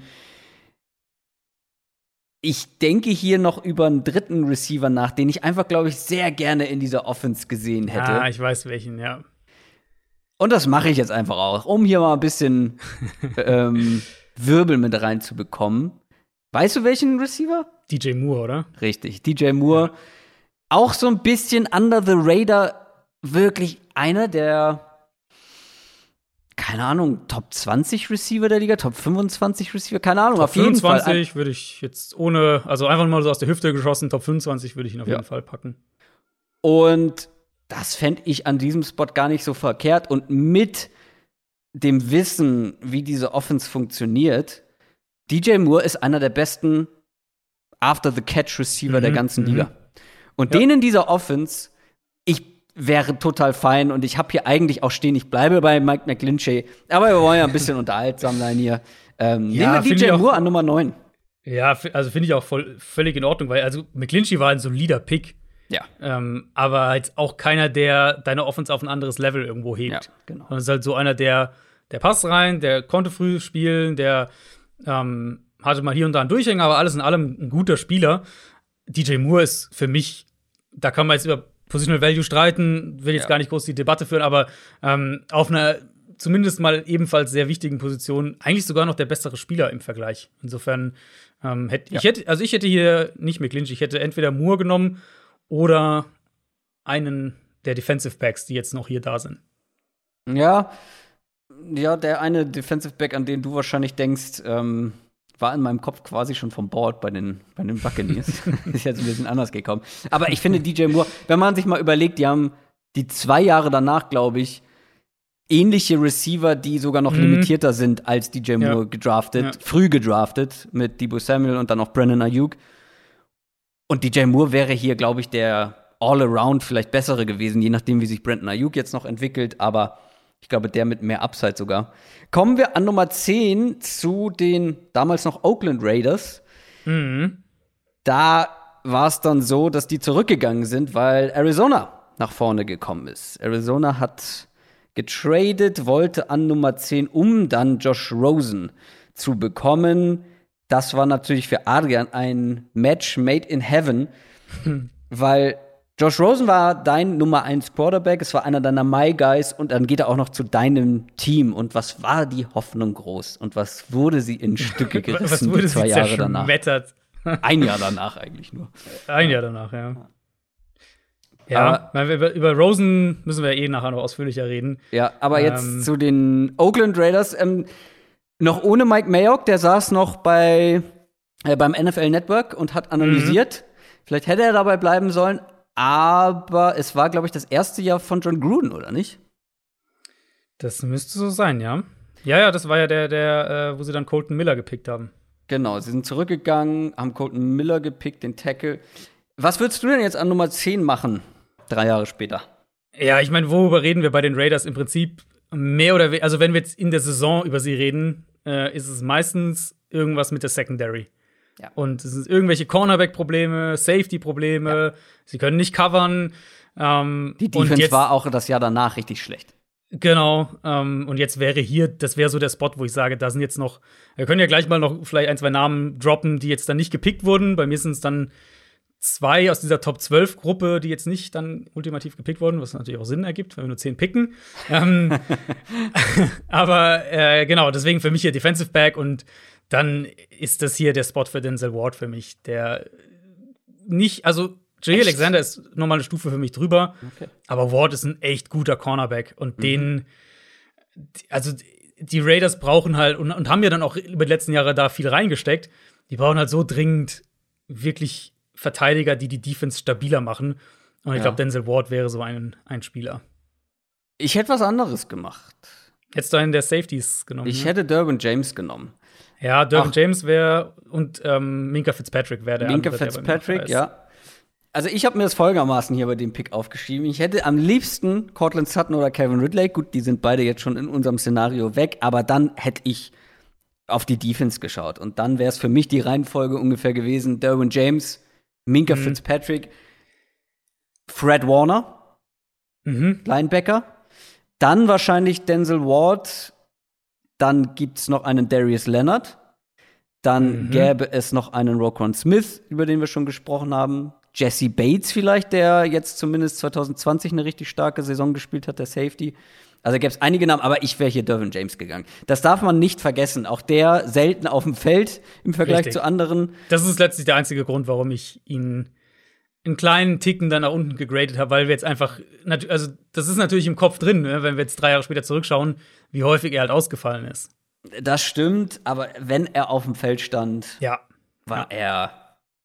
Also ich habe ihn tatsächlich in meinem Big Board sogar an Nummer 6. Okay, da, da habe ich Denzel Ward. Also Ja, gut. passt dann. Der kommt bei mir dazu. tatsächlich echt ein gutes Stück später. Ähm, aber Minka Fitzpatrick hätte ich auch hier verkraften können. Mhm. Ich hätte einiges eher verkraften können als das, was die Raiders in diesem Draft gemacht haben. Über den müssen wir später noch mal sprechen. Bist du zufrieden mit, unseren, mit unserem Redraft? Ja, ich, ich, äh, ich bin eigentlich echt zufrieden. Ich, äh, wir sollten das auf jeden Fall irgendwie auch dann äh, posten, dass die Leute vielleicht äh, ihre Meinung, wenn sie es auf Ja. einen Blick als Grafik haben, sagen können. Also du hast jetzt schon ein paar Spieler gesagt, wer bei mir jetzt hier noch auf der Liste war, so in dieser erweiterten Top 15 oder wie auch immer.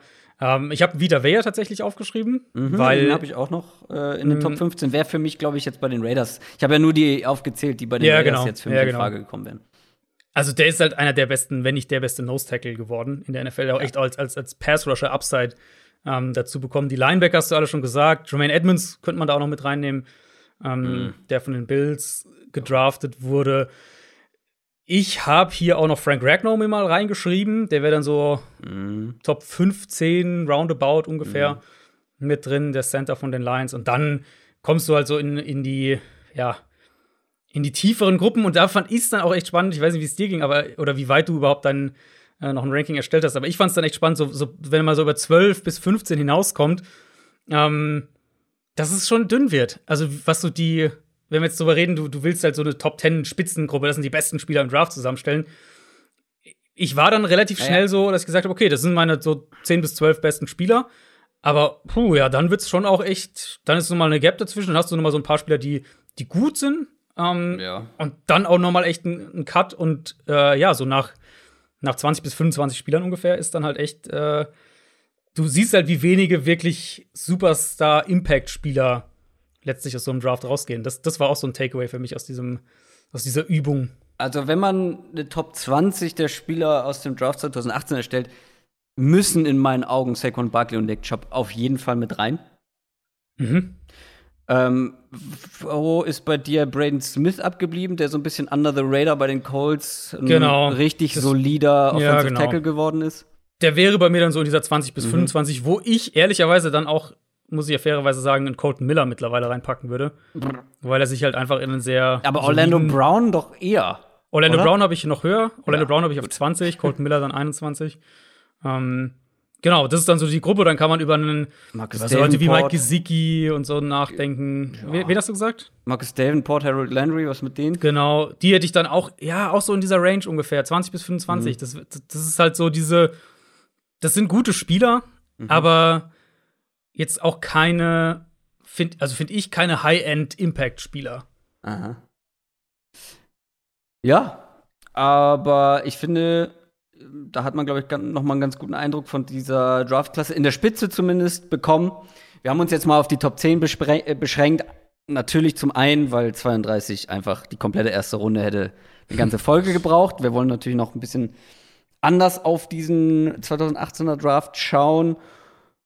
Und wie du schon gemerkt hast oder wie du schon gesagt hast, jetzt danach wäre es natürlich, da kann man bei jedem Pick dann in tausend Richtungen gehen. Genau. Und ähm, das wäre dann, glaube ich, ein bisschen zu wild geworden. Schauen wir lieber mal auf Gewinner und Verlierer. Nicht jetzt drei Jahre später, sondern ein oder zwei Tage später. Ich weiß gar nicht, wann wir die Folge gemacht haben. Vielleicht war es auch eine Woche später, aber die, die ja, wir dann direkt als Gewinner und Verlierer gekürt haben. Lass uns abwechselnd machen. Soll ich einfach mal starten? Mhm, gerne. Mein erster Gewinner waren die Dallas Cowboys. ähm, ich mochte die Mischung aus Need und Value, habe ich gesagt. Ja, da kann man, das kann man, glaube ich, auch im Nachhinein noch so irgendwie ähm, nachvollziehen. Sie haben in der ersten Runde Leighton Vanderash, den Linebacker, gedraftet. Das sah dann nach einem Jahr auch noch richtig gut aus. Der hat ja mega performt im ersten Jahr und ist danach die zwei Jahre mit dem Rest der Defense, auch mit Verletzung teilweise, mit dem Rest der Defense irgendwie so ein bisschen untergegangen. Zweite Runde Connor Williams, Offensive Tackle. Letztes Jahr der Starter gewesen, weite Teile ich weiß nicht, an ihm lag es, glaube ich, jetzt nicht, dass diese Line so schlecht war, aber pff, keine Ahnung. Michael Gallup in Runde 3, das war für mich damals schon mhm. einer der besten Picks im Draft. Und ich habe noch mal in meine Notizen auch geguckt, die ich mir während des Drafts gemacht habe. Hab dann auch geschrieben, der sollte ziemlich schnell die Nummer 1 bei den Cowboys werden, weil damals muss man sich noch mal überlegen. Jetzt denkt man die Cowboys mit äh, Mary Cooper, mit ähm, C.D. Lamb und eben eine Michael Gallup. Damals hieß das Trio Alan Hearns, Cole Beasley und äh, Michael Gallup. Da sah das noch ein bisschen anders aus. Ich finde einen Drittrunden-Pick für Michael Gallup im Nachhinein immer noch echt einen sehr guten Pick. Dann gab es noch einen Dalton Schulz hinten raus äh, und noch ein paar andere Spieler, die jetzt keinen großen Impact mehr hatten. Ich würde sie im Nachhinein nicht mehr als Gewinner bezeichnen, auf keinen Fall, aber auch nicht als Verlierer. Irgendwo so, ja, okay, mehr aber nicht. Ja, im Endeffekt je nachdem, wie man jetzt diesen, diesen Vanderash-Pick ja, einsortieren will, sie haben ja auch die, ja, sie haben ja die Option noch nicht gezogen. Sie haben jetzt dieses Jahr die beiden Linebacker noch gedraftet. Also Vanderash wird ja. höchstwahrscheinlich seine letzte Saison in Dallas spielen. Ähm, sie haben halt ein paar, also ich würde sagen, sie haben Roleplayer gefunden in dem Draft. Mhm. Vanderash natürlich Starter, vorübergehend zumindest. Connor Williams ist ein guter Roleplayer, Gallup ist ein guter Roleplayer. Dalton Schulz, ja, aber es ist, es ist überschaubar. Ne? Also ich würde sagen, es ist eine überschaubare Klasse. Die ja, ähm, ja Verlierer wäre sicher zu hart. Aber mhm. wenn man jetzt nach drei Jahren zurückblickt und die Perspektive auf das vierte Jahr vielleicht nur dranhängt und wir davon ausgehen müssen, dass Van Ash halt weg sein wird ja. dann nach der Saison. Also ja, es ist nicht, es ist nicht sonderlich viel. Aus ich würde noch einige schlechtere Draftklassen finden. So, also, ich würde mal sagen, ja. mindestens drei, die ich schlechter finden würde. Aber halt auch sehr viele, die ich deutlich besser finde. Ja, ja, genau so. Gewinner so sind sie auf jeden Fall nicht mehr. Und ich finde, als ich das gehört habe, dachte ich auch, ja, ich verstehe meine Argumentation, aber ich würde heutzutage ganz anders rangehen und auch mit dem Wissen, was ich jetzt aus diesen drei Jahren einmal wöchentlich mit Adrian Franke quatschen äh, mitgenommen habe, auch die Cowboys nicht mehr als Gewinner bezeichnen, nur weil sie irgendwie eine gute Mischung aus Need und Value äh, bekommen Mhm. haben. Also, das ist dann schon, ja, einer der Takes, wo ich sage, pff, kann man so machen, hätte man lieber nicht machen sollen. Dein erster Gewinner, wer war das? Äh, das war Chicago tatsächlich, mein erster Mhm. Gewinner, die wir ja vorhin auch schon mal angesprochen hatten. Ich mochte drei Sachen vor allem. Also einmal den, den Roquan Smith-Pick, das war damals halt einfach so ein No-Brainer. Klar, super Pick, dass der noch da war, Ja. Elite-Linebacker-Prospect Ja. und so weiter. Mm, Und die Idee natürlich, die kriegen dann irgendwie hier einen, einen, die Bauteile, um ihre schon gute Defense noch besser zu machen.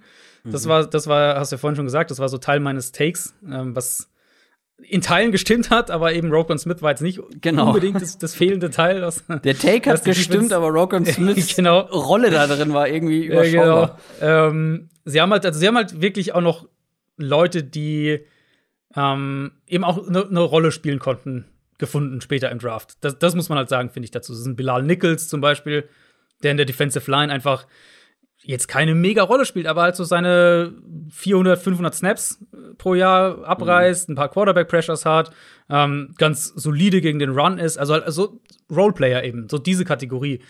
Äh, in die fallen dann letztlich auch Spieler wie Anthony Miller, der, der, der Slot-Receiver, bei dem ich damals noch deutlich höher war, muss man auch sagen. Und da ist für mich war so ein Learning aus dieser, aus meiner, warum ich die Bears so mochte, ähm, nicht zu sehr, nicht zu sehr auf die eigene Analyse zu vertrauen in dem Sinne. Also nicht zu sehr die, die eigene Spieleranalyse nicht zu hoch zu hängen. Mhm. Wir sagen es immer, natürlich muss es mit reinfließen, aber nur weil die halt jetzt irgendwie einen Spieler gedraftet haben, den man in, ich weiß gar nicht, was war das, Runde 2, Runde 3, ähm, den man vielleicht mehr mochte als der Rest, ist die Klasse damit nicht gleich eine Gewinnerklasse, so, um es mal ein bisschen drastisch zu sagen. Ähm, also, das war dann so die, die Picks danach. Ich, hab, ich will, habe sie jetzt definitiv auch nicht mehr als Gewinner. Äh, sie haben ja auch noch James Daniels gedraftet dann davor, wo man eigentlich auch dachte, das ist so ein, ja, so ein, so ein, so ein lang, langfristiger äh, Starting Center damals, glaube ich, kam als Center, glaube ich, in die, in die NFL und man dachte so, ja, der wird jetzt hier jahrelang der Starting Center für die Bears sein. Er ist, also muss man sagen, er, er spielt ja immerhin noch nach wie vor, er ist immer noch äh, in, in, in Chicago und er hat auch zwei Jahre als Starter gespielt, wenn mich alles täuscht, 2018 und 2019. Ähm, aber jetzt auch sicher nicht die, sie haben dann auch auf, auf, äh, auf Guard geschoben, aber sicher nicht die äh, Präsenz, die man sich damals erhofft hat. Das Beste an dem Draft 2018 von den Chicago Bears ist einfach, dass sie eine lizenzfreie Version von Kyle Pitts gedraftet haben. Kylie Fitz. Die Pro Evolution Soccer Version von Kyle Pitts. Finde ich großartig. Der ist nicht mal mehr da. Äh, nee, das äh, sechs Runden Pick gewesen. Habe ich vorher auch noch nie wahrgenommen, diesen Spieler. Hat wohl einige Spiele bestritten, wenn ich das hier richtig sehe. Kylie Fitz. Mhm. aber mehr auch nicht. Gut, das waren jetzt schon mal zwei nicht so berauschende Gewinner, die wir hatten. mein zweiter Gewinner ist noch schlechter gealtert. Ich habe es ja schon angesprochen. Die New York Ja. Giants. Das würde ich so nicht mehr sagen und ist auch einer meiner schlechtesten Takes, glaube ich, in drei Jahren Downset Talk. Die Argumentation habe ich schon angesprochen. Langfristig zu kritisieren, ja, kurzfristig super. Nur es war eben kurzfristig nicht super. So, Bums aus, fertig. Saquon Mhm. Barkley hat eine überragende Rookie-Saison gespielt. Am Ende stand man 5 und 11. Das lag natürlich nicht nur am Draft und das lag natürlich nicht nur am Saquon Barkley-Pick. Aber es gab hier auch andere Picks, die jetzt überschaubar waren. Ähm, gerade, also wir haben ja schon drüber gesprochen, was man an zwei alles hätte machen können. Aber gerade so ein Downtrade, wenn du glaubst, dass Eli Manning noch dein Quarterback für die nächsten ein, zwei, drei Jahre ist, dann trade zurück und sorg dafür, dass diese ganzen anderen Needs im Team irgendwie adressiert werden können, weil es Mhm. gab genug und man hat ja auch danach gesehen, an wie vielen Ecken dieses Team einfach nicht nicht gut genug ist, gerade wenn wir auf die Defense schauen. Mit einem Trade zurück, mit mehr Picks, hätte man hier durchaus was machen können, weil schlussendlich hat man sechs Spieler gedraftet, gerade mal. Saquon Barkley, Will Hernandez an zwei, ja, ist okay, glaube ich. Ähm, kann man jetzt nicht groß drüber meckern mit dem Wissen. Ja, also war okay, würde ich auch sagen. War, ja, war okay. okay. Man könnte es, natürlich, es sieht, das finde ich so einer dieser Picks, der saublöd aussieht, wenn du dir die, den Draft äh, genau. anschaust, die Picks in der Reihenfolge, weil halt danach geht Nick Chubb, ja. Darius Leonard, Braden Smith und dann drei Picks später Cortland Sutton. Ja. Wo du dir dann natürlich denkst, okay, sie haben halt einen Guard da, davor gedraftet, der okay ist. Ja, genau. Ähm, klar, aber von der, also Will Hernandez ist, ist kein schlechter Spieler. So. Genau. Ja, ob, aber der Rest hatte halt einfach nicht wahnsinnig viel Impact mit Lorenzo Carter in Runde 3, BJ Hill, äh, beide für die Defensive Line in Runde 3. In Runde 4 Kyle Loletta, der Quarterback, wo mhm. einige gesagt haben, naja, dann wird das halt Eli Mannings Erbe. Ich erinnere mich sehr gut, ja. Ähm, wenn ich das hier richtig sehe, hat er fünf Passing Attempts in seiner bisherigen NFL-Karriere.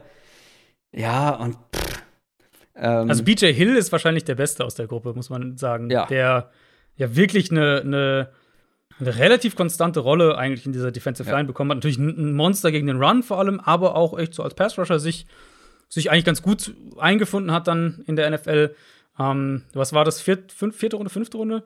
Das, nee, das war, glaube ich, so der dritte Runde noch, okay. Mhm. Ähm, aber das war, glaube ich, so vom aus Value-Sicht wahrscheinlich der beste Pick in dem Giants-Draft, mhm. wenn wir es mal so rumformulieren. Ja. Ja, also gerade wenn wir, wenn wir darauf gucken, was dann die drei Jahre danach passiert ist, dass man dann quasi ja gezwungen war, ähm, einen Danny Jones zu draften, beziehungsweise dann einen Quarterback zu draften, äh, wie das Ganze ausgegangen ist, dann, ja, solche Verletzungen wie die jetzt von Saquon Barkley, ähm, kannst du natürlich nicht. Hatte ja zwei Jahre Probleme dann mit Verletzungen nach seinem Rookie-Jahr, beziehungsweise die letzte Jahr auch fast komplett ausgefallen. Also, das kannst du natürlich nicht prophezeien, aber es macht das Ganze natürlich einfach noch viel unglücklicher, weil es wären so viele Szenarien einfach denkbar gewesen. Ich habe den Downtrade angesprochen, wir haben darüber gesprochen. Keine Ahnung, dann lass es ein Sam Darnold an zwei sein und Nick Chubb an in der zweiten Runde oder sonst irgendwen. Du hast die ganzen Defensive-Spieler mhm. angesprochen, die da noch da gewesen wären. Darius Leonard zum Beispiel hätte ja auch noch einen ähm, viel längerfristigen Impact einfach bei den Giants, glaube ich, gehabt, als, ähm, keine Ahnung, einer von den anderen, die da irgendwie gegangen sind. Oder größeren Impact als zum Beispiel Will Hernandez. Mhm. Ja, also im Nachhinein muss man sagen, dass die Giants kein Gewinner dieses Drafts waren. Könnte man äh korrigiere mich, wenn ich, wenn ich daneben schieße, aber könnte man als Learning für dich daraus ziehen, dass du den Draft sehr mochtest, weil du, weil sie Barkley gedraftet haben und danach eben noch mal was für die O-Line, um, um das Run-Game mhm. zu stärken? Mhm. Naja, ich war halt einfach grundsätzlich der Meinung, dass diese Offense einfach stark sein mhm. wird. Ja, ja. Und die sah ja auf dem Papier auch stark aus, wenn Eli Manning einfach nur so gespielt hätte wie in Jahren davor, vielleicht ein bisschen besser in besseren Umständen durch eben einen, einen, starken Running Back, der eben auch im Passing Game involviert sein kann, mit noch mehr besserer Protection mit Will Hernandez, plus Odell Beckham Jr., Sterling Shepard, Evan Ingram. Das sah ja eigentlich echt ganz gut aus. Mhm. Weißt du? Ich glaube, mhm. war das das Jahr, wo sie Nate Solder geholt haben? Uh, das oder das danach erst? Ich glaube. Das weiß ich exakt nicht mehr aus dem Kopf. Ähm, also, die Offense sah einfach auf dem Papier so aus, als könnte man damit mehr als fünf Siege holen. Haben sie ja. letztendlich nicht. Ja. Und ich glaube, als Learning, ähm, damals war ich halt, äh, hatte ich noch nicht so viel ähm, Plan einfach von Positional Value. Mhm. Muss man ganz einfach so sagen. Ähm, ich habe sehr viel von dir danach natürlich gelernt, aber ich habe auch sehr viele Sachen darüber gelesen, sehr viel recherchiert, dann kriegt man einfach mehr mit. Und wie ich sage, also Second Buck, der hat das Talent natürlich, um irgendwie so ein Top 10 Pick zu sein, aber dann muss man halt immer noch gucken, welches Team diesen Pick investiert und warum und wie. Und dieser ganze Prozess, glaube ich, der dahinter steht, den habe ich damals halt noch so überhaupt nicht beachtet. Ja. Ja, klar, aber also ich muss ja ehrlicherweise auch sagen, ich habe ich war damals auch längst noch nicht so extrem in Richtung auf Positional Value und, mhm. und Pick Value auch ähm, fokussiert. Also ich hatte zum Beispiel auch Barkley damals recht hoch in meinem in meinem Big Board, das weiß ich noch. Ich weiß ja, nicht mehr genau wo, aber ich hatte ihn auf jeden Fall relativ weit oben. Aber trotzdem, ähm, das ist ein generational Talent auf dieser Position gewesen. Ja, ja. Und die Frage da bin ist ich halt immer nur, noch der Meinung von. Also, die, da, da würde ich auch nicht mal widersprechen. Die Frage ist ja eben nur, und das ist ja immer der Kern der Debatte, wie viel mehr hilft es dir, das Generational genau. Talent versus den zehntbesten aktuell in der NFL auf der Position zu haben? Und das ist ja letztlich dann die Frage, welche ja. Ressourcen steckst du da rein? Das ja, ist ja immer das, worauf man kommt. Pick 2, wenn du keinen Top 15, Top 10 Quarterback zur Verfügung hast, ist halt schwierig dann. Und das haben die Giants leider danach erfahren müssen. Aber kommen wir doch lieber mal zu deinem Nummer 2 Gewinner, weil du das hat sich drei Jahre lang so durchgezogen als alter Streber, hat es drei Gewinner. ja, ich habe mich, hab mich sowieso gefragt, wie du Wieso wie das damals nur zwei den, und du drei? Wie das damals an deinem inneren Monk vorbeigehen konnte. Ja, gar wär, nicht. Ich weiß es nicht. ungerade. Auch, auch zwei ist ja auch eigentlich. Es war die vierte Folge, da wollte ich noch nicht so rummonken. Ja, wahrscheinlich. das ist noch zähneknirschend akzeptiert. Ja. Ähm, ja, mein zweiter Gewinner, ich, also die, das sind, glaube ich, meine beiden besten Takes gewesen aus dem Draft, meine Gewinner zwei und vor allem drei.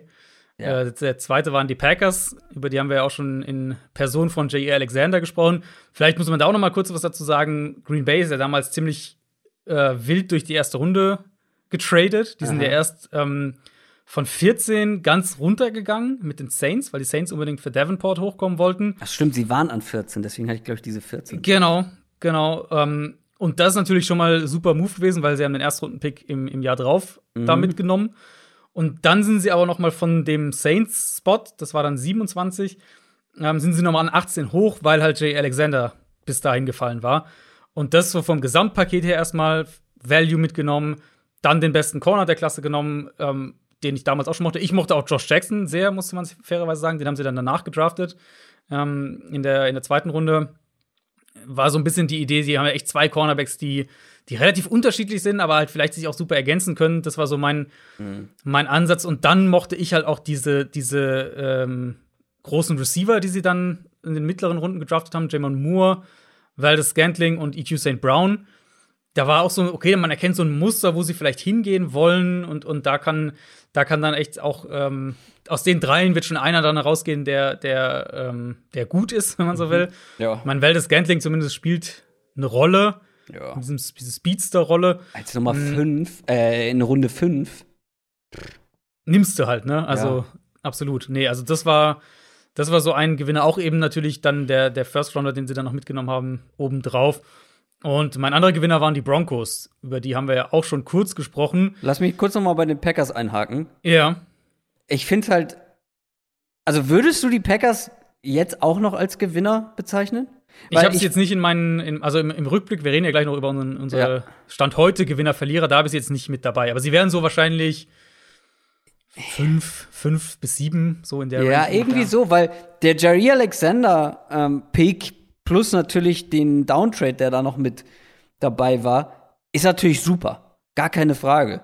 Den besten Cornerback dieser Klasse so spät zu bekommen, ist im Nachhinein herausragend. Aber dann hat man fünf Picks, das darf man natürlich mhm. auch nicht unter den Tisch fallen lassen, komplett verhauen. Ja. Josh ja. Jackson, Runde 2, war einer meiner My Guys.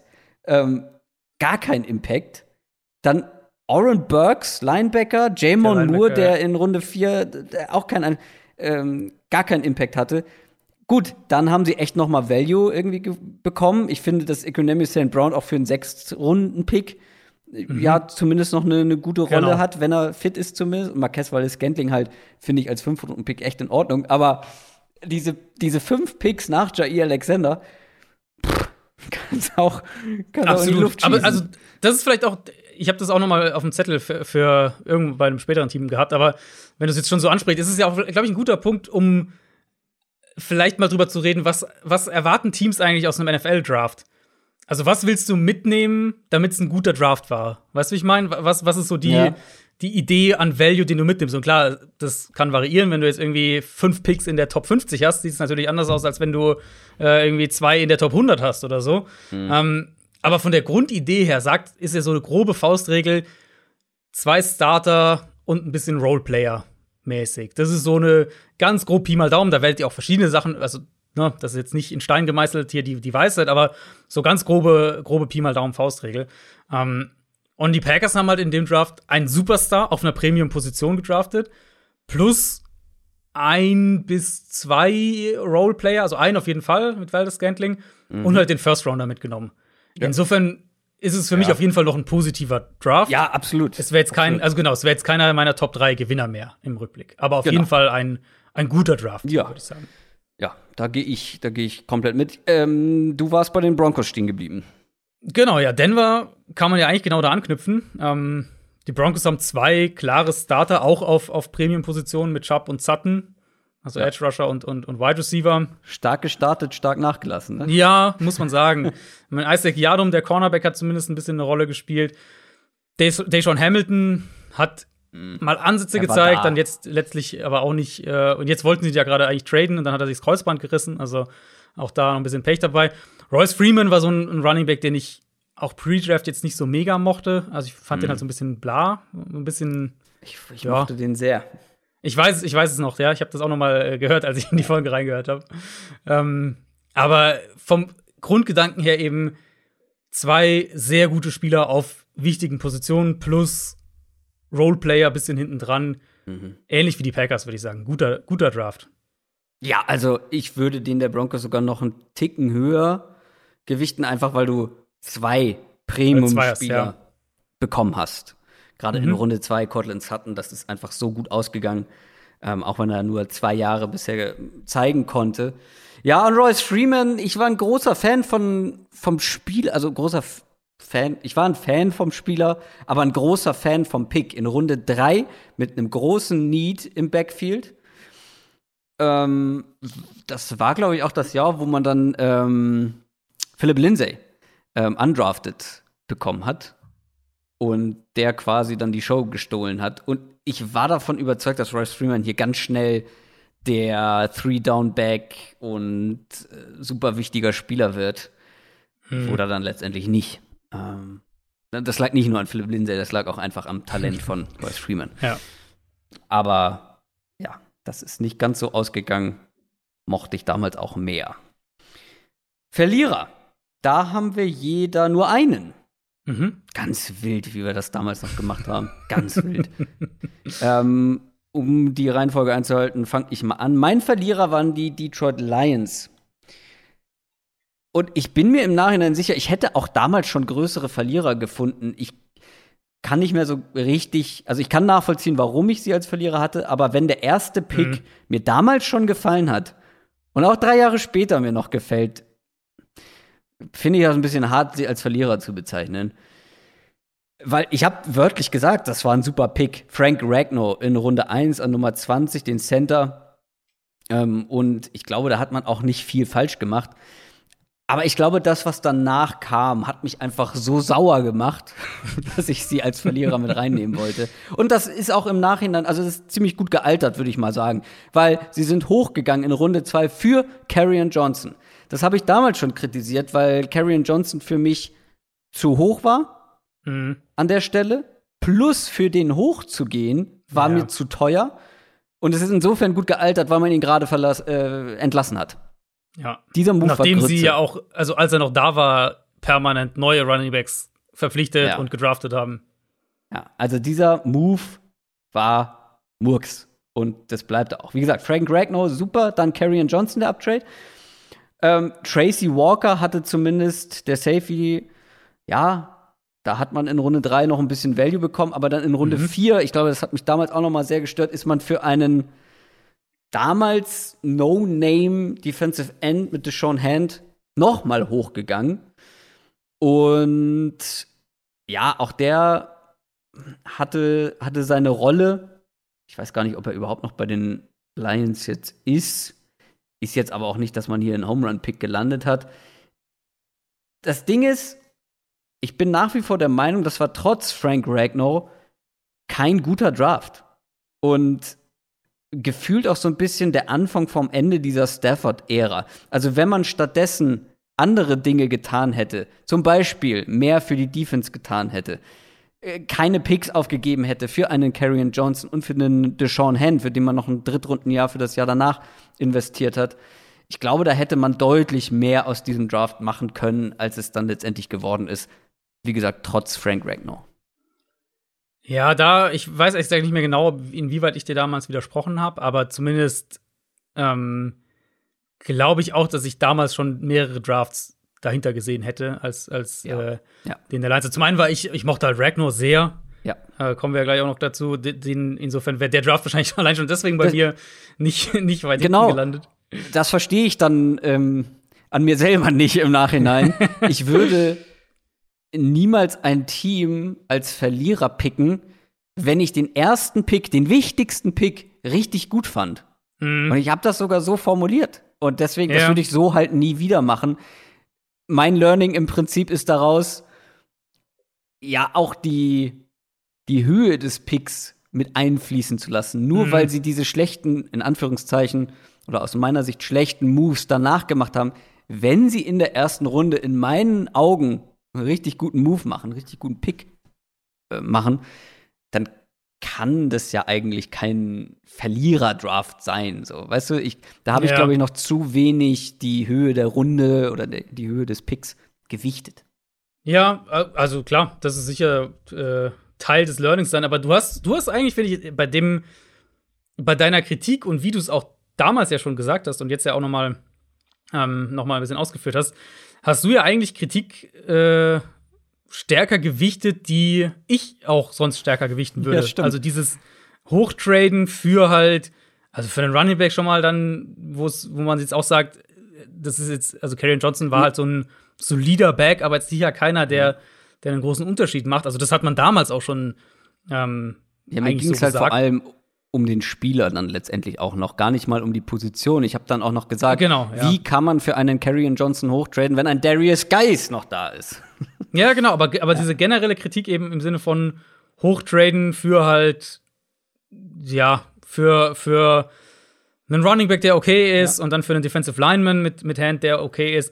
Also die, ähm, den Ansatz der Kritik sozusagen, de hinter dem würde, würde ich heute wahrscheinlich auch selbst mehr stehen, als ich damals noch getan hätte, mhm, mhm. weil ich auch damals den Draft noch anders gesehen habe. Ich wahrscheinlich ähm, auch. Wir sind unwissentlich die richtige Kritik geäußert. Genau, aber von den Spielern her, klar, Johnson war halt, der Pick war nix und auch der ganze Prozess dahinter war nix. Aber Ragnar, klar, ähm, Walker, sehr solider Safety, Hand war so in, in, in der D-Line-Rotation halt eigentlich immer mit drin. Terrell Crosby hat gestartet für die den sie dann auch noch gedraftet haben. Also eigentlich war das sogar ein relativ guter Draft, wenn man so zurückblickt. Äh, oder zumindest ein sehr solider Draft. Solide, ja. Deine Kritik ist trotzdem, glaube ich, genau da an den Punkten gerechtfertigt. Ja, und vor allem, wenn man auf das Gesamtszenario der Lions halt guckt. Mhm. Was hätte sein können, wenn? Das gleiche kann man zum Teil auch bei den Raiders sagen. Wie gesagt, damals noch die Oakland Raiders. Und die waren damals dein Verlierer. Mhm. Ähm, und das fand ich ganz witzig, dass wir jetzt, glaube ich, jedes Jahr, seit es diesen Podcast gibt, die Raiders als Draft-Verlierer dabei hatten. Schon vor Mike Mayock. Ja, ja, stimmt. Wobei ich da sagen muss, dass ich da, ähm, also ich würde jetzt nicht in dem Sinne zurückrudern, aber ich würde es heute wahrscheinlich anders angehen, weil ich mhm. den Raiders Draft damals zu sehr kritisiert habe aus der Perspektive, ähm, die haben Spieler gepickt, die ich nicht mag. Das, also, ja. das war halt ein, ein sehr, sehr, ähm, sehr starker Teil der Motivation und das versuche wir immer so zu filtern. Und natürlich, wir haben das ja auch immer wieder gesagt, wenn wir jetzt auch Draft, ähm, Draft bewertet haben oder wenn ich auch meine Draft Grades geschrieben habe und so weiter, ähm, dass man halt gucken soll, klar, die persönliche Evaluierung muss mit reinfließen, sonst könnte man sie sich schenken. Und, Aber, wenn ich da kurz reingrätschen ja, darf, ja. es ist ja schon das gleiche Thema, was dann die Jahre danach bei den Raiders ein Kritikpunkt genau. war.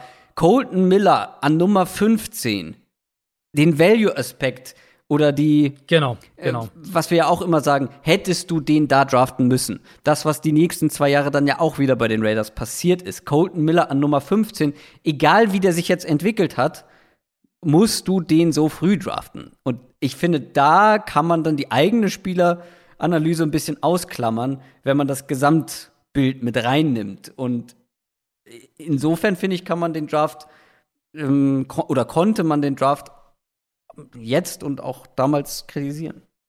Das ist halt wirklich Teil der, der Kritik. Ähm, ja. Oder der, der berechtigteren Kritik, aber ich, also aus meiner Perspektive kann ich halt echt sagen, dass ich ihn damals sehr kritisch gesehen habe, weil ich halt die Spieler nicht mochte, die sie gepickt haben. Dass sie Value haben, oder weitestgehend nicht mochte, die sie gepickt haben. Ähm, dass sie Value haben liegen lassen, ist, ist, denke ich, ein absolut fairer Punkt. Ähnlich wie deine mhm. Kritik bei den, bei den Lions mit den Uptrades. Ähm, und Colt, also Colton Miller ist ja halt so derjenige, wo man sagen muss, der ähm, sich auf eine Art und Weise entwickelt hat, die wir, wir sicher nicht erwartet hätten. Mal schauen, ob sie das mit, mit Leatherwood Dies. auch wieder hinkriegen, den sie jetzt dieses Jahr gedraftet haben. Naja, ähm, vor allem hat Colton Miller dann ja auch im ersten Jahr absolut katastrophal gespielt. Genau, genau. Also im ersten Jahr war es eben genau das, was, was alle auch befürchtet haben. Der ist noch nicht so weit, der braucht noch Zeit. Ja, der ist athletisch, aber na, muss sich mhm. noch entwickeln. Ähm, der Rest der Klasse ist halt ein Desaster, wenn wir auch heute zurückschauen. Also Unfassbar. PJ Hall, der Zweitrunden-Pick, ist nicht mehr da. Brandon Parker, der Drittrunden-Pick, hat hier und da dann eine Handvoll Snaps gespielt, am meisten in seiner Rookie-Saison, weitestgehend desolat. Mhm. Ähm, Arden Key haben wir gerade thematisiert, ist nicht mehr da. Maurice Hurst haben wir gerade thematisiert in den News gehabt, ist nicht mehr da. Also und, aus der Klasse ist halt quasi nichts geworden. Ich ist möchte noch weiter drauf rumhacken. Du sagst, hast jetzt von den, be den bekannteren Namen sozusagen gesprochen. Maurice Hurst, der hat ja sogar gut gespielt und ist nicht mehr da. Sogar sehr auch, gut ja. für einen Fünftrunden-Pick. Aber mhm. dazwischen gab es ja noch einen äh, Nick Nelson, in mhm. Runde 4 mhm. mhm. den Cornerback so gut wie gar nicht gespielt. Dann hat man in Runde 5 einen Panther gedraftet. Der ist nicht mehr im Team dabei. Dann gab es noch Asim Victor. Never heard. Ich glaube, der ist nicht mal, ich glaube, der ist nach einem Jahr aus der Liga raus, weiß ich gar nicht. Hat auf jeden Fall kein Spiel gemacht in der NFL. Mhm. Und Marcel Aitman, den Wide Receiver, paar Spiele, aber auch kein Faktor also es sind ja nicht nur die bekannteren Namen, die nichts geworden sind, sondern ja, genau. alles nach Colton Miller ist nicht existent im Value-Sinne bei den Raiders. Genau. Also insofern hat sich die Kritik im Nachhinein auch berechtigt, also war berechtigt, also einfach von der Analyse her, aber ich würde es heute anders gewichten, sagen wir es mal so. Du hättest die komplette Draft-Klasse für ein oder zwei Spieler wegdraften können und wärst unterm Strich, glaube ich, besser dabei rausgekommen. Ja, das stimmt wahrscheinlich leider.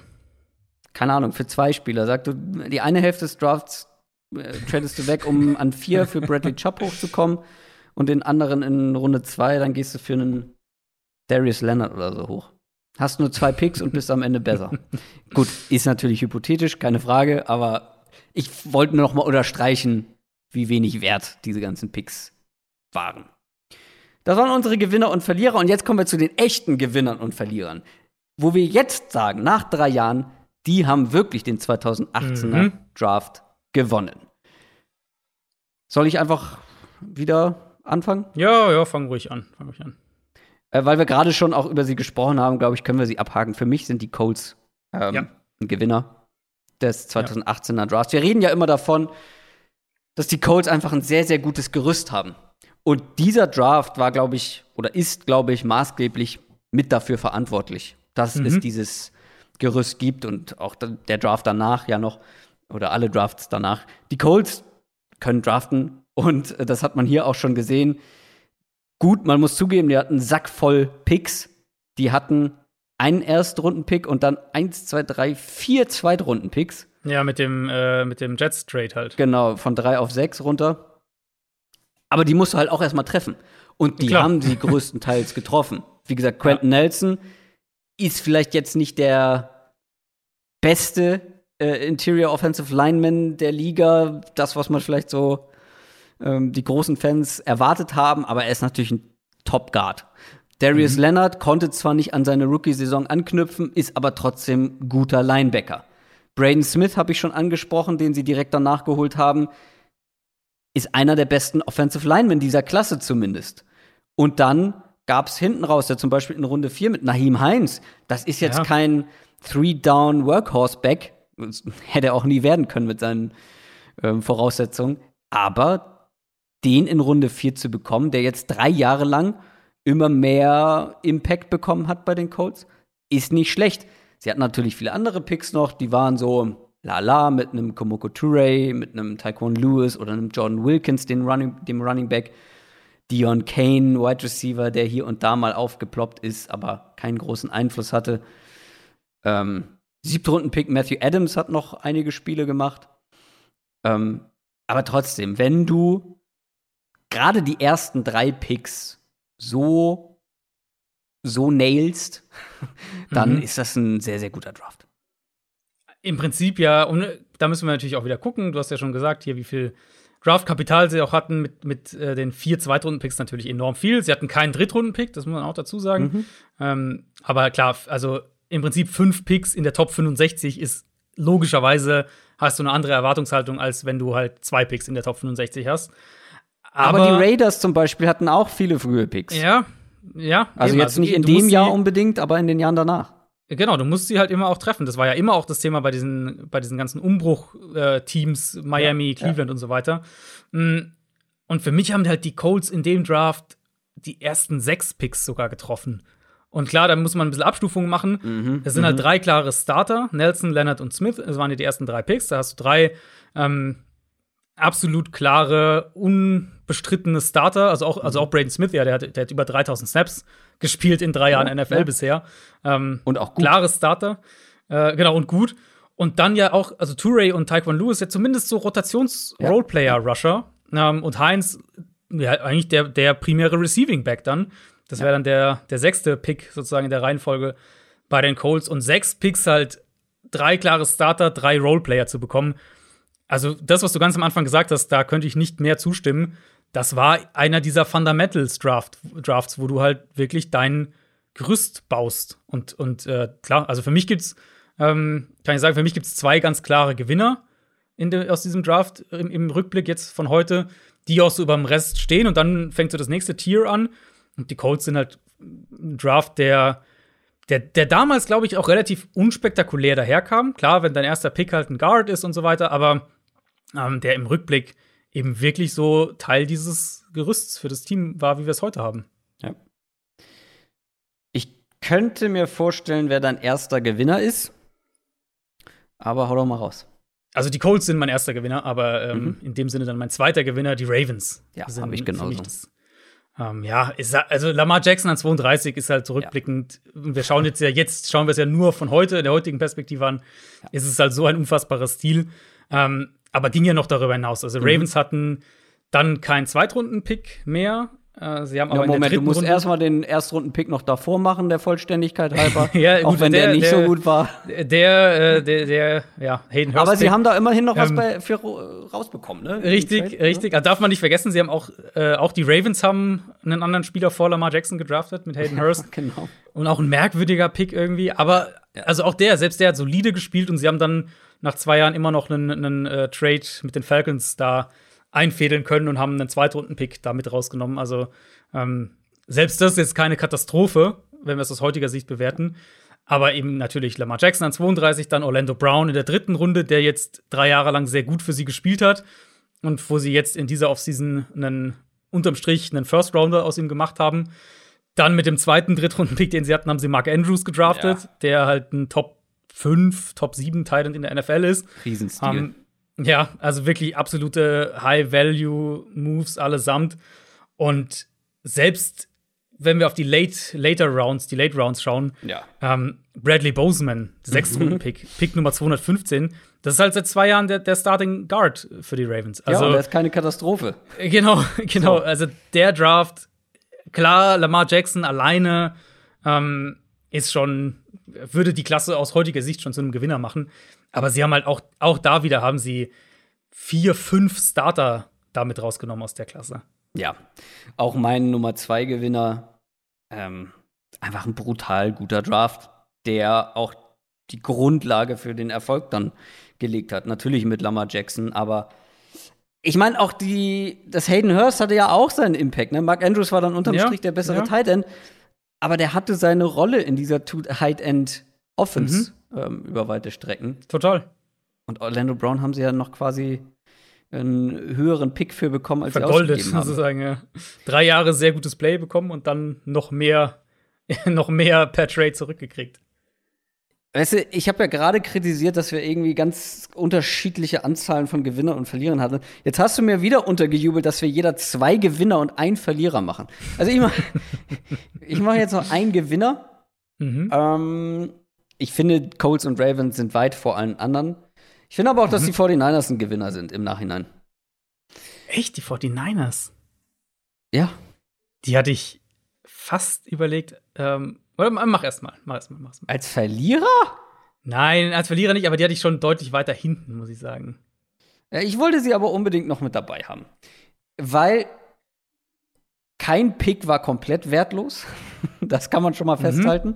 Das stimmt, Dann ja. Mike McGlinchey, haben wir ja vorhin drüber gesprochen. Klar hätte man vielleicht im Nachhinein andere Spieler hier bevorzugen können und die Tackle-Position an anderer Stelle adressieren können. Fair. Trotzdem, Mike McGlinchey passt perfekt da rein, was Shanahan machen will, als mobiler ähm, Offensive Tackle. Ähm, spielt gut, nicht überragend, aber gut. Ähm, und dann vor allem, Fred Warner ist für mich einer der Stils des ja. Drafts. Das ist der Pick für mich, der den Draft in, rettet, ist wirklich zu stark. Also ich wollte es nicht zu negativ rüberbringen, aber der den ja, Draft hochzieht. Genau, und wenn wir darauf gucken, du hast zwei Spieler, die wirklich richtig gut sind auf ihren Positionen. Mit Fred Warner, gerade hier ja auch noch dann erst in Runde 3 an Pick 70 und Mike McGlinchey, den sie natürlich mhm. als Top 10 Pick, da erwartet man vielleicht noch ein bisschen mehr in der Spitze sozusagen. Aber gerade diese zwei Picks machen das für mich zu einem zu einem richtig guten Draft und der Rest war jetzt auch nicht komplett für die Tonne. Dante Pettis in Runde 2, da hat man lange mehr erwartet, das ist natürlich unterm Strich eine Enttäuschung. Ähm, es, was, das, was dahinter kam, waren jetzt alles keine Home Run Picks. Ähm, ja, das ist, glaube ich, das ist so ein bisschen der Beigeschmack bei mir. Das, sie hatten halt genau. fünf Picks in der Top 130, ja. aus denen letztlich Warner und McClinchy stehen. Und ja, bei McClinchy ja. finde also McClinchy ist halt, was wir vorhin noch gesagt haben, ein solider Pick. Also keiner, den man jetzt kritisieren würde. Aber es ist jetzt auch keiner, wo du sagst, da haben sie aus ihrem Nummer 9 Pick den Mega Value rausgeholt. Ja, Dafür umso also Fred mehr. Warner ist schon der, der klar beste Pick. Wen hast du denn als zweiten Gewinner? Ähm, ich hätte dann nach Colts und Ravens Tampa Bay. Tampa mhm. Bay mhm. ist für mich, ähm, das war so der Draft, wo ich überlegt habe, okay, eben genau diese Diskussion, was willst du im Idealfall aus einem Draft haben, jetzt ohne spezifisch auf irgendwelche Needs einzugehen. Klar, wenn du einen Quarterback unbedingt brauchst, dann willst du natürlich mit einem Starting Quarterback rausgehen. Aber ebenso das, was ich vorhin gesagt hatte, diese Faustregel, zwei Starter, zwei Roleplayer, das ist schon ziemlich ordentlich. Und für mich haben die Bucks das eben in dem Draft gemacht. Wir haben Vita Vea vorhin schon angesprochen, mhm. vielleicht der beste Nose-Tackle in der NFL. Ähm, Carlton Davis ist ein Starting Cornerback, Jordan Whitehead ist ein Starting Safety, das sind schon mal drei Starter, plus Alex Kappa, der seit zwei Jahren auf Guard startet. Ähm, der Pick von MJ Stewart, der, der Corner der zweiten Runde, der hat nicht geklappt. Der ist jetzt mittlerweile auch gar nicht mehr im Team. Und klar, Ronald Jones würde selbst auch Tampa hm. wahrscheinlich nicht noch mal an 38 picken. Aber im Kern ist das halt für mich so ein Draft, den du einfach brauchst, um ein Team, um einem Team ein Gerüst zu geben, um es auf ein bestimmtes Level zu heben, wo du eben drei, vier Starter wirklich aus der Klasse mitnimmst. Ähm, und das in meinen Augen war hier erfüllt und es war ja auch aus Bucks Sicht, war ja auch so ein bisschen der Auftakt von dieser Bucks-Strategie, einfach massig Ressourcen in die Secondary zu ballern. In dem Jahr waren es Stewart, ähm, Davis und Whitehead, dann ein Jahr später schon mal für Bunting, Jamal Dean und Mike Edwards. Und ich rede jetzt hier nur von, also Top 120 Picks. Ähm, und letztes Jahr natürlich Antoine Winfield noch oben drauf. Und das ist so wieder, um mal wieder so einen, einen äh, die, die Vogelperspektive einzunehmen.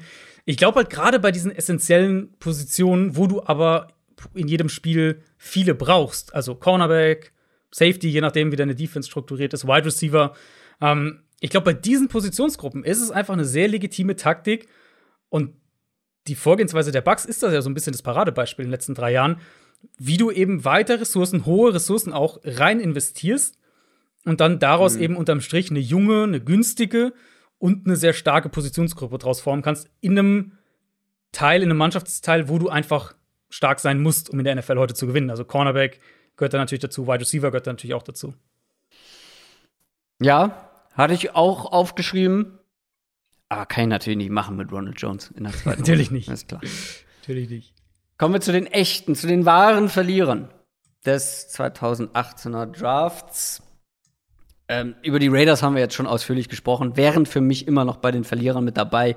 Klar, Colton Miller hat sich gesteigert, aber der Rest ist einfach komplett für nichts gewesen. Äh, ich bin jetzt aber mal bei Washington gelandet.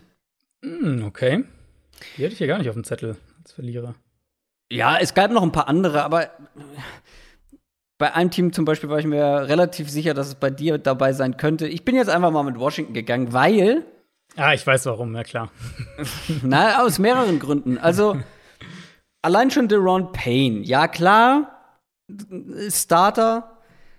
Aber an Nummer 13 erwartest du, glaube ich, grundsätzlich dann doch mehr langfristig. Oder nach drei Jahren zumindest. Und der Rest, ehrlich gesagt, ist kein Faktor. Also du hast einen ähm, First-Round-Pick aus der ersten Hälfte der ersten Runde, der naja ist und der Rest kein Faktor. Für mich ist es unterm Strich ein Verlierer. In Runde 2, Darius Guys, fand ich natürlich einen überragenden Pick damals, weil er nach Saquon Barkley mein absoluter Favorite Back in dieser Klasse war und es bricht mir das Herz. Es bricht mir das Herz, dass dieser Typ erst wegen Verletzung und dann wegen äh, Sachen abseits des Platzes keinen Fuß in der NFL fassen konnte. Ich glaube, hier ist so viel Talent flöten gegangen. Ein so geiler Runner einfach. Ähm, das hätte ich gerne gesehen. Wir haben es ja in ganz kleinen Ansätzen gesehen, aber gut. Spielt nicht mehr in der NFL, wird er auch nicht mehr. Und der Rest, Garen Christian, Tackle, Troy Epke, Tim Settle, das sind alle Spieler, ja, die mhm. waren mal dabei, die haben mal gespielt, aber nach drei Jahren, ähm, der Beste war ja noch fast Trey Quinn, der Wide Receiver in der siebten Runde, der letzte Stimmt, Pick. Ja. Diese Draftklasse spielt keine Rolle, bis auf the Ron Payne und das, ja gut, als Pick Nummer 13 sollst du zumindest irgendwie eine kleine Rolle haben. Ja, also für mich sind die äh, damals ja noch Washington Redskins ein Verlierer. Ja, ich hätte sie, glaube ich, nicht ganz so negativ weil mhm. ich sage, also natürlich im Idealfall willst du an Pick 13 noch einen höheren Impact haben, ja. vielleicht auch noch auf einer wertvolleren Position, aber ja. Payne ist ja schon, also Payne ist ja kein, würde man jetzt nicht sagen, ist ein schlechter Pick in Runde 1 Nein, gewesen. kein schlechter, ähm. aber wenn der Rest gar nicht, gar nicht. Ja, für mich ist, also ich habe ein Team, das für mich der ganz klare Verlierer in dem Draft ist. Und Aha. das. Äh, nicht die Raiders. Nee, nee, nee, die Raiders hätte ich auch so. Ähnliche, ähnliche Argumentation, wenn halt der Erstrunden-Pick ja, mit Verzögerung, fair. okay, aber halt einschlägt und ähm, Maurice Hurst, auch wenn sie ihn jetzt abgegeben haben, aber der Pick ja, zumindest gut. im Rückblick. Nee, das ja kann man den äh, Raiders nicht aufs Konto schreiben.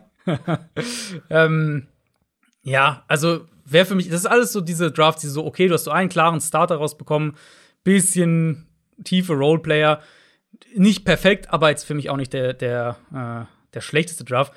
Der schlechteste Draft für mich waren die Saints aus, aus drei Jahren Rückblick. Dieser, ja, ich hab's, ich hab's erwartet, ja. Also dieser Uptrade für Davenport. Und Davenport ist kein schlechter Spieler, aber er ist jetzt halt auch nicht der nächste Von Miller. Ähm, Saints haben unterm Strich zwei Erstrunden-Picks und einen Fünftrunden-Pick für ihn ausgegeben. Ja. Dann war Traquan Smith ihr nächster Pick, der nie den Sprung zu einer konstanten Nummer 3, geschweige denn Nummer 2 geschafft hat. Mhm. Ähm, bisher auch immer noch, also die Saisons waren immer so, so unterer Durchschnitt, irgendwo so in dieser Mittelmaßkategorie. Und der Rest der Klasse waren dann, ähm, ich habe es mir extra rausgeschrieben, waren Rick Leonard, der den finalen Kader als Rookie nicht geschafft hat, also dann eben am 1. September entlassen wurde, wenn die, die finalen Kader gemacht mhm. werden. Und seitdem so von Practice Squad zu, zu Practice Squad geht. Nathan Jameson, der den finalen Kader nicht geschafft hat, Cameron Moore, der den finalen Kader nicht geschafft hat, Boston Scott, der mhm. den Kader anfangs noch geschafft hat, aber dann kurz danach, ein paar Tage später, ähm, entlassen wurde. Und die Eagles haben ihn dann ultimativ auf ihr Practice Squad geholt. Ähm, und Will Clapp, der als Backup Offensive Lineman zumindest irgendwie eine Art Rolle hatte. Also für mich ist das so eine Klasse, die wir haben jetzt über die positiven gesprochen, hier zwei Starter und ein, zwei Roleplayer und so weiter. Das ist so eine Klasse für mich, die dich einfach in ein Loch packt, weil du einen, deine beste Draft-Ressource aus dem kommenden Jahr noch mhm. mit investierst in einen Spieler, ja. der halt okay ist und dazu dann dein nächster Pick eben ne, ein Receiver war, der nicht eingeschlagen ist. Also ja.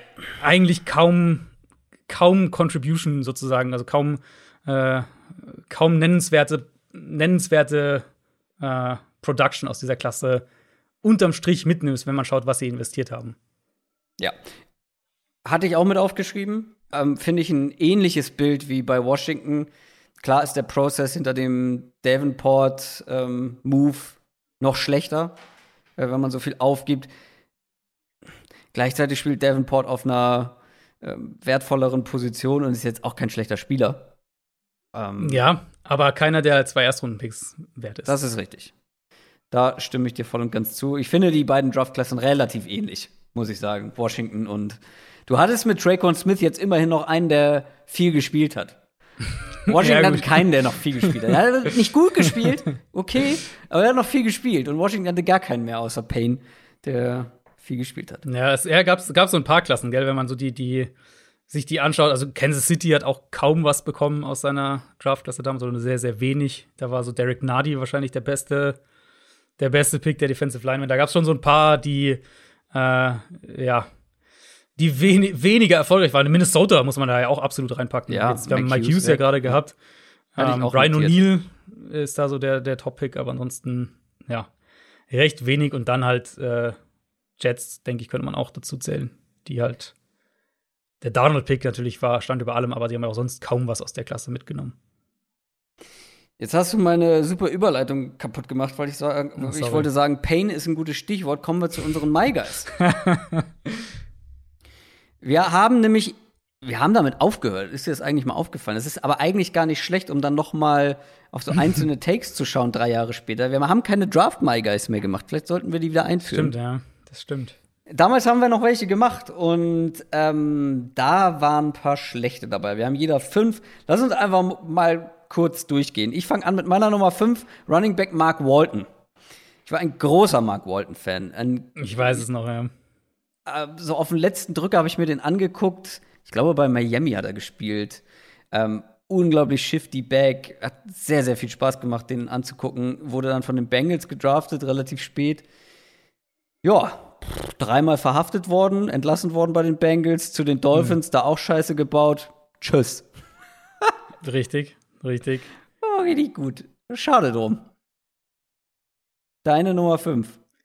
Äh, meine Nummer 5 war auch ein Running Back, den ich da, das weiß ich auch noch, dass ich den damals sehr, sehr mochte. Das, also so als halt, ähnlich wie du, glaube ich, Walton, so als Mid-to-Late-Rounder, aber halt schon so einer, der, der dann echt auch eine Rolle haben kann. Das war John Kelly, der Tennessee ja. Running Back damals, der halt bisschen mal in der Rams Offense ähm, sich zeigen konnte, aber das auch mit sehr überschaubarem Erfolg, muss man sagen. Ja, Nummer vier bei mir war Shaquem Griffin. Finde ich jetzt nicht schlecht. Ich liebe die Story einfach bis heute. Ähm, der Bruder von Shaquille Griffin, dem die Hand amputiert wurde, dass der überhaupt gedraftet wurde, dass der NFL gespielt hat bei den mhm. Seahawks finde ich bis heute einfach beeindruckend und würde ich jetzt nicht als schlechten Guy bezeichnen. Ich hätte ihm mehr Erfolg gewünscht, schlussendlich, aber er hat drei Jahre zumindest ein paar Snaps in der NFL gesehen und das mit einer Hand weniger. Ey, Leute, also. Und du hast, gut. du hast damals auch schon gesagt, also als ich in die Folge habe ich auch noch mal reingehört, hast du auch gesagt, dass die dass es ein My Guy für dich ist, wegen der Story halt auch. Genau. Also es war jetzt sozusagen, das war schon. Nicht, dass ich da den großen sportlichen Erfolg erwartet hätte. Und ich finde gerade im Anbetracht der Umstände, finde ich, ist es ein großer Erfolg, was der in den drei Jahren einfach geschafft mhm. hat. Mit, seinen, mit seinem Handicap. Du? Genau, dann äh, meine Nummer vier war damals Anthony Miller. Über den haben wir auch schon ein bisschen gesprochen. Der ja der Slot-Receiver, den ich damals, ich weiß ja auch noch, den habe ich damals sehr, sehr gemocht, aber ehrlicherweise, also ist kein kompletter Reinfall, aber mhm. halt so, mhm. ist halt so ein mittelmäßiger Slot-Receiver geworden, der dir irgendwie mhm. 500, 600 Yards macht pro Saison und ein paar Touchdowns, aber das war es dann halt auch. Also da hatte ich schon mehr erwartet, mehr erhofft sozusagen. Ähm, einfach von der, von der Explosivität her auch. Das war noch, ich weiß noch damals, der war bei, bei Memphis in der Offense und ich habe ähm, ich habe die damals sogar einmal kommentiert gehabt, die, äh, also als Anthony Miller gespielt hat. Und das war dann so einer, bei dem ich irgendwie so voll hängen geblieben bin und danach dann halt auch Richtung Draftprozess dann wieder entdeckt habe, sozusagen. Und ah ja, Connection war irgendwie da. Und den mochte ich extrem. Aber ja, leider. Du hast College kommentiert? Zwei Spiele, glaube ich, habe ich kommentiert. Bei Sport 1 sogar tatsächlich. Nee. Mit Günther Zapf zusammen, ja. Grüße. Grüße. Wusste ich nicht. Crazy. Ja. Sport 1 hatte mal College Football. Ja, Sport 1 hatte ja tatsächlich mal sämtlich, auch die NFL-Rechte, hat sie aber nicht wirklich genutzt. Hm. Ähm, bevor naja. sie dann äh, ran übernommen hat, beziehungsweise Pro 7. Ja. Äh, so kann es gehen.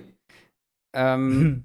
ähnlich schlecht gealtert ist mein Pick äh, oder mein Take zu My Guy Nummer 3. Ja. Running Back Sony Michel. Mhm. Den mochte ich sehr. Ich war fest davon überzeugt, dass er der bessere Back aus seinem Team ist. Nick Chubb war der andere. Puh, drei mhm. Jahre später ist dieser Take nicht so gut gealtert. Ähm, die Patriots haben ihn ja in Runde 1 gedraftet vor Nick Chubb. Da war ich noch guten Mutes. Ist nicht so viel. Ich bin der Meinung, also natürlich hatte er auch echt Pech mit Verletzungen und so weiter. Ähm, vielleicht sehen wir da noch einen, einen Spätherbst aus Running Back Sicht sozusagen. Ich glaube aber nicht mehr so richtig dran. Nick Chubb wird er mhm, wahrscheinlich nee. nicht mehr einholen.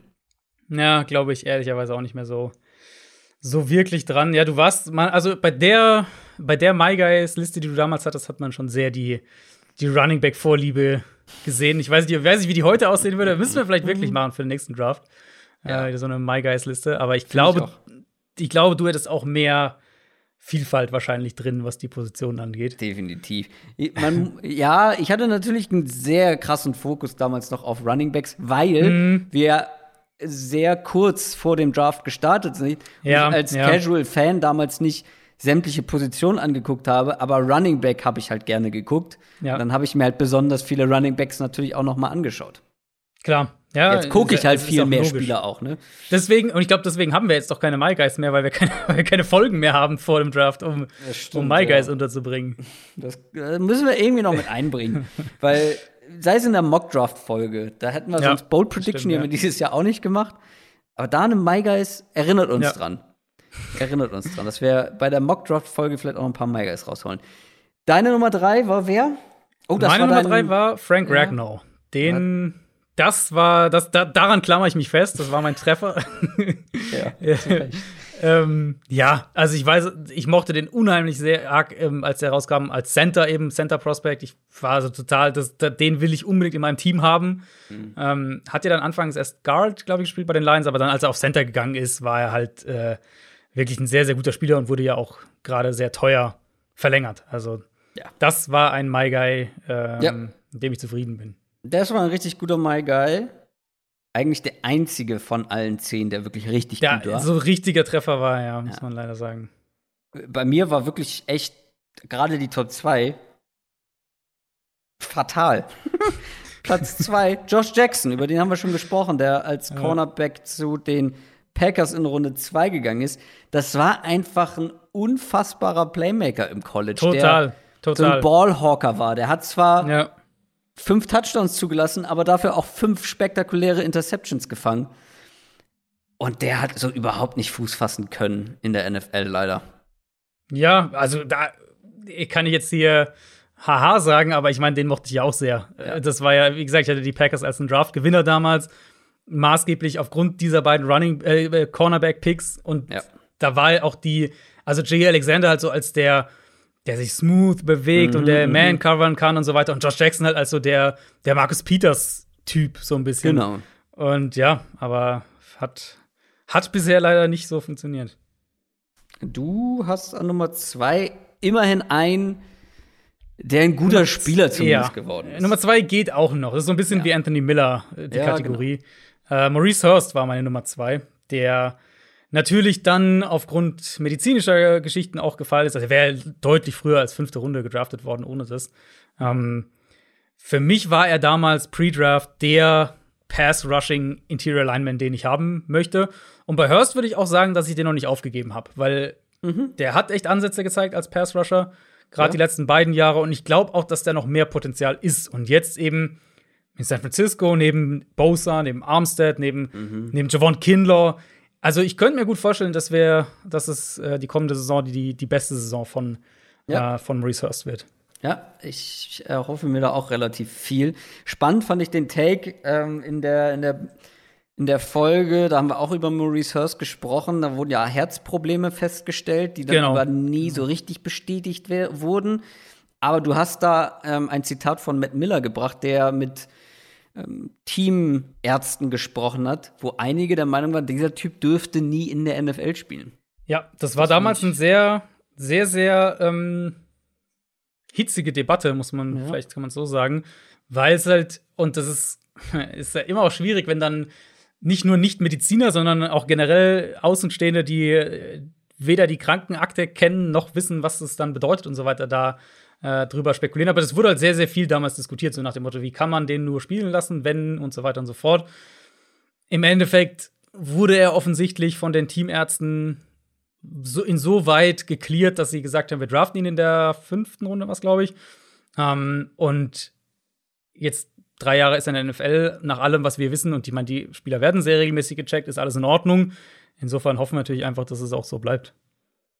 Mir fällt gerade ein, wir könnten aus dem jetzigen Draft könnte man immer noch My Guys machen, weil die haben ja noch nicht gespielt. Wer weiß, wie die. Das stimmt. Die, Aber jetzt wissen wir, bei welchem Team sie halt sind. Das, äh, ja, das stimmt. Das beeinflusst auch ein bisschen. Verfälscht es. Ja. Ja, unsere beiden Top. Wollen wir die überhaupt machen? Wollen wir die verraten?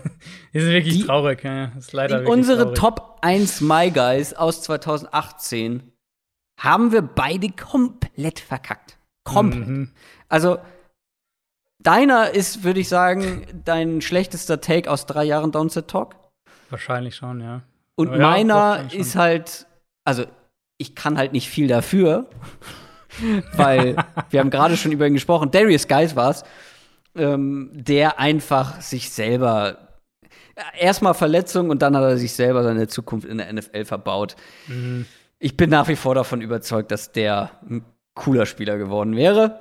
Ist er nicht, aber bei deinem hat man ja noch weniger gesehen eigentlich. Beziehungsweise ja, also, er noch bitterer. Bei Geist weiß ich auch, dass wir damals schon diskutiert haben, weil ich und das war logischerweise rein sportlich dann, ähm, ja. weil ich bei dem jetzt auch nicht so hoch war, weil ich halt immer gesagt habe, ich habe Zweifel daran, wie, wie viel der im Passspiel machen kann. Das war immer so ein bisschen die, ja, ja. die, äh, die Diskussion bei ihm. Du halt natürlich den, äh, den Runner sehr mochtest und halt gesagt, dass der, du denkst, der wird noch im Passspiel was machen können. Werden wir letztlich nie erfahren. Nee. Ähm, genau, meine Nummer eins, das äh, werden wir sicher, der eine oder andere wird darauf gewartet haben, dass wir über ihn sprechen. Es war Josh Rosen damals. ähm, Für mich war das der Draft, der mich in, in mehrfacher Hinsicht dazu gebracht hat, Quarterbacks anders zu evaluieren oder zumindest andere Fokuspunkte zu setzen. Hm, ja, wenn wir auch so darüber Sinn. reden, wie man, ja, ähm, wie man, was man mitnimmt aus so einem Draft, ne? was man lernt und, und was man vielleicht anwenden kann, dann, damit man es im nächsten Jahr besser macht. Ähm, und also Rosen für mich damals war, oder ich war der Meinung, dass Rosen so der nächste Top-Pocket-Passer werden kann. Mhm. Und jetzt gibt es da natürlich verschiedene Takes, warum das nicht geklappt hat. Ich will, also ich will mal ein übergreifendes Thema vielleicht erstmal ansprechen. Ähm, wir, du kannst natürlich auch gleich noch mal was sportlich einfach dazu sagen. Also für mich ein Quarterback, der aus dem College in die NFL kommt und der aus der Pocket gewinnen muss, weil er limitiert ist, wie auch immer, ähm, der muss in puncto Processing, Spielverständnis, Reads, in all diesen Dingen muss er sehr, sehr weit sein, weil mhm. du bekommst als junger Quarterback heute kaum Zeit, um irgendwie ein, zwei Jahre als Backup zu lernen und langsam rangeführt werden und so weiter. Ähm, du wirst wahrscheinlich eher häufiger als, als weniger häufig hinter einer nicht so guten Offensive Line spielen, gerade wenn du früh gedraftet wirst und dann zu einem entsprechend, entsprechend schlechten Team kommst. Und wenn du dann nicht in der Lage bist, selbst zu kreieren, ja. sei es als Runner, sei es aufgrund deiner Armstärke, dann ist der Weg in der NFL generell, weil sich das Spiel einfach in eine andere Richtung entwickelt, aber gerade eben für diese jungen Quarterbacks echt, echt schwer. Und das war so ein, ähm, oder ein, ein Argument, glaube ich, warum es für Rosen auch nie geklappt hat. Er, ich habe ihn auch da völlig falsch eingeschätzt, muss ich sagen, dahingehend, dass ich dachte, er wäre schon weiter, was, ähm, was Spielverständnis angeht. Wo ich dachte, er ist da weit genug mit Spielverständnis, mit Accuracy, ähm, um seine Defizite woanders zu überbrücken. Mit Footwork vor allem, da habe ich ihn echt schon weit, weit eingeschätzt. Und das ist ja so ein Punkt, warum ich bei Mac Jones dieses Jahr so zurückhaltend bin, weil ich eben sage, also diese großen Pocket-Passer jetzt unserer Zeit, in Anführungszeichen, Tom Brady und Breeze und mm. Peyton Manning und so weiter. Zum einen sind es alles First Ballot Hall of Fame-Talente und du kannst von keinem Prospect erwarten, dass er auf dieses Level kommt. Mhm. Und selbst diese Quarterbacks hatten ja einen mehrjährigen Lernprozess, um dieses Spielverständnis immer weiter zu entwickeln.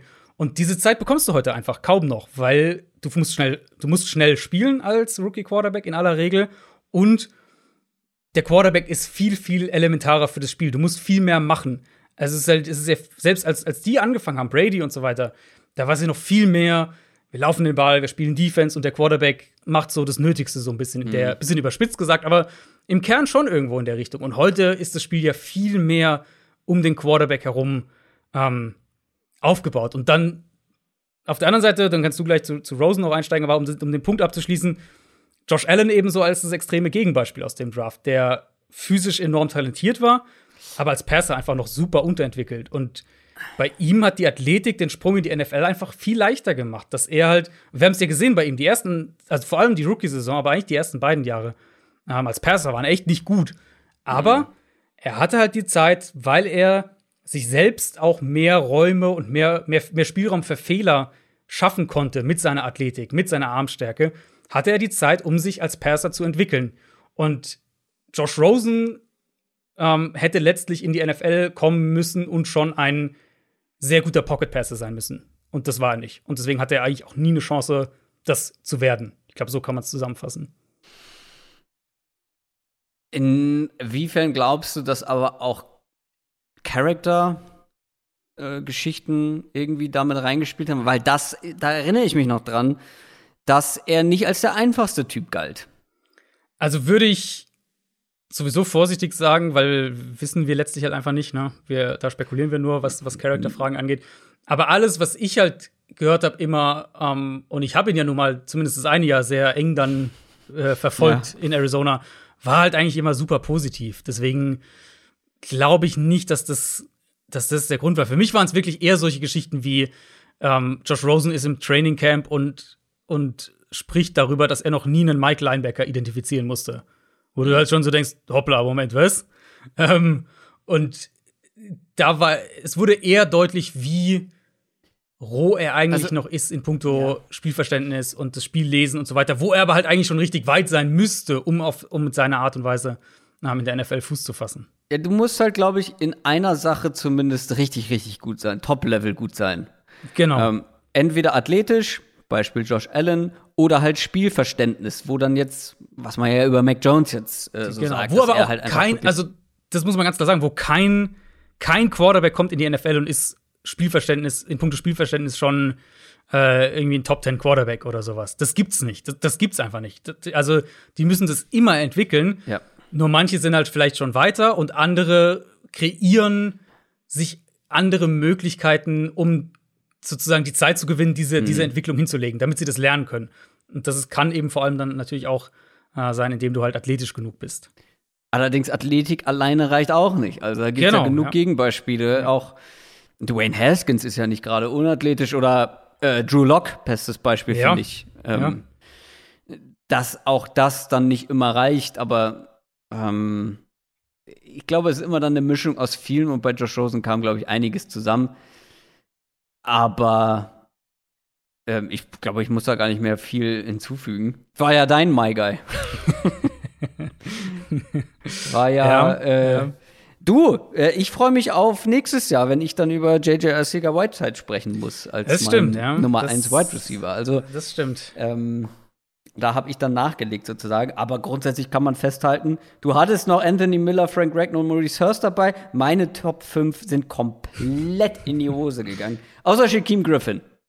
Das, das ist äh, okay, äh, ja. Den da den möchte ich drin behalten, sozusagen. Aber klar, beim Rest. Aber hast jung, du jetzt. Ich war so jung und unerfahren.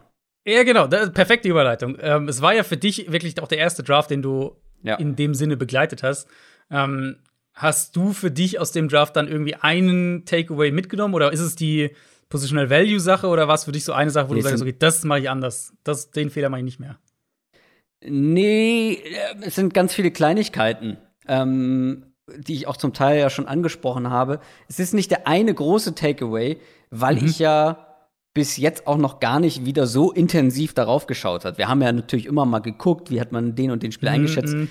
Aber was, glaube ich, grundsätzlich, was man, glaube ich, grundsätzlich festhalten kann, oder was für mich so die, die größte Erkenntnis, das, was ich ganz am Anfang angesprochen habe, dieses mit dem, sich selber eine Meinung bilden, dadurch, dass man die Spieler guckt. Wie viel man jetzt diese ja. Spieler guckt, ist dann nicht ganz so wichtig. Aber damals, da wir ja wirklich erst kurz vorm Draft angefangen haben und ich dann wirklich echt rudimentär die Spieler geguckt habe, noch überhaupt nicht so dieses Tape-Gucken ähm, gemacht habe, verinnerlicht habe, dass wie wichtig das ist, mhm. um sich selber eine Meinung zu Spielern und dann auch schlussendlich zu den Picks oder zu den Draftklassen der einzelnen Teams zu machen, wie wichtig das einfach dafür ist. Klar, weil ich habe damals auch schon, ich habe ja ähm, zig Podcasts auch schon Jahre vorher gehört, ähm, amerikanisch auch, die über all diese Spieler viel gesprochen hat. Deswegen wusste ich von den meisten Spielern, wie die sind, was sie können, was sie nicht können.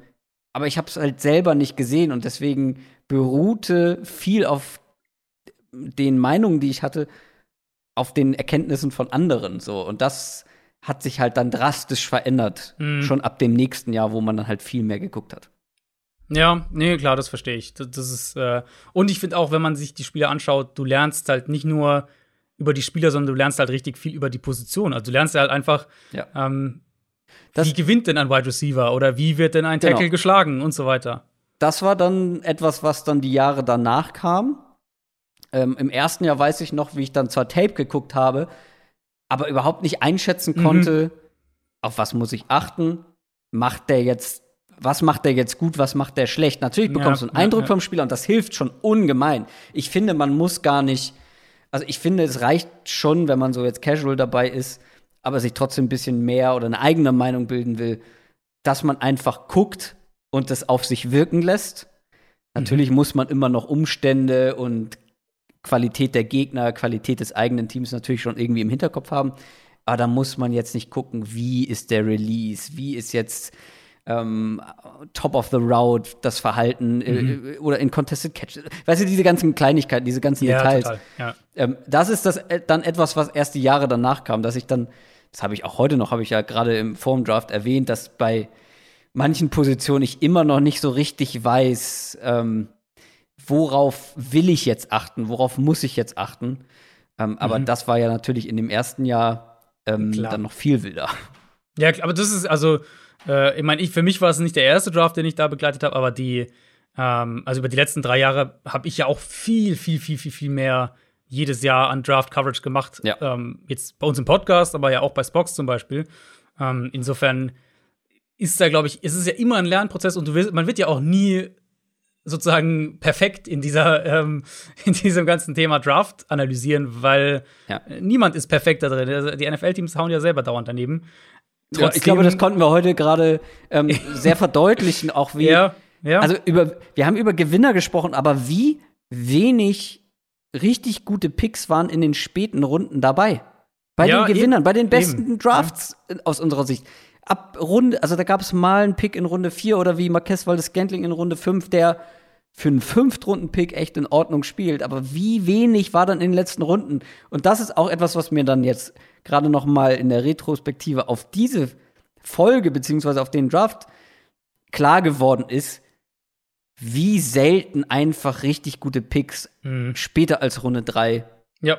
ähm, äh, Realität sind. Total. Und das ist ja kein Zufall, dass NFL-Teams ja häufig auch nur ein Big Board von 120 bis 150 ähm, Spielern haben, die wirklich ja. eine Draft-Grade bei ihnen bekommen und äh, wo sie dann halt, äh, klar, die, die, sehen sehr unterschiedlich aus. Das heißt, der 115 bei irgendeinem, bei Team A kann in Runde 6 trotzdem noch da sein, aber Teams haben ja keine Big Boards, wo 200, 220, Nein. 250 Spieler drauf sind.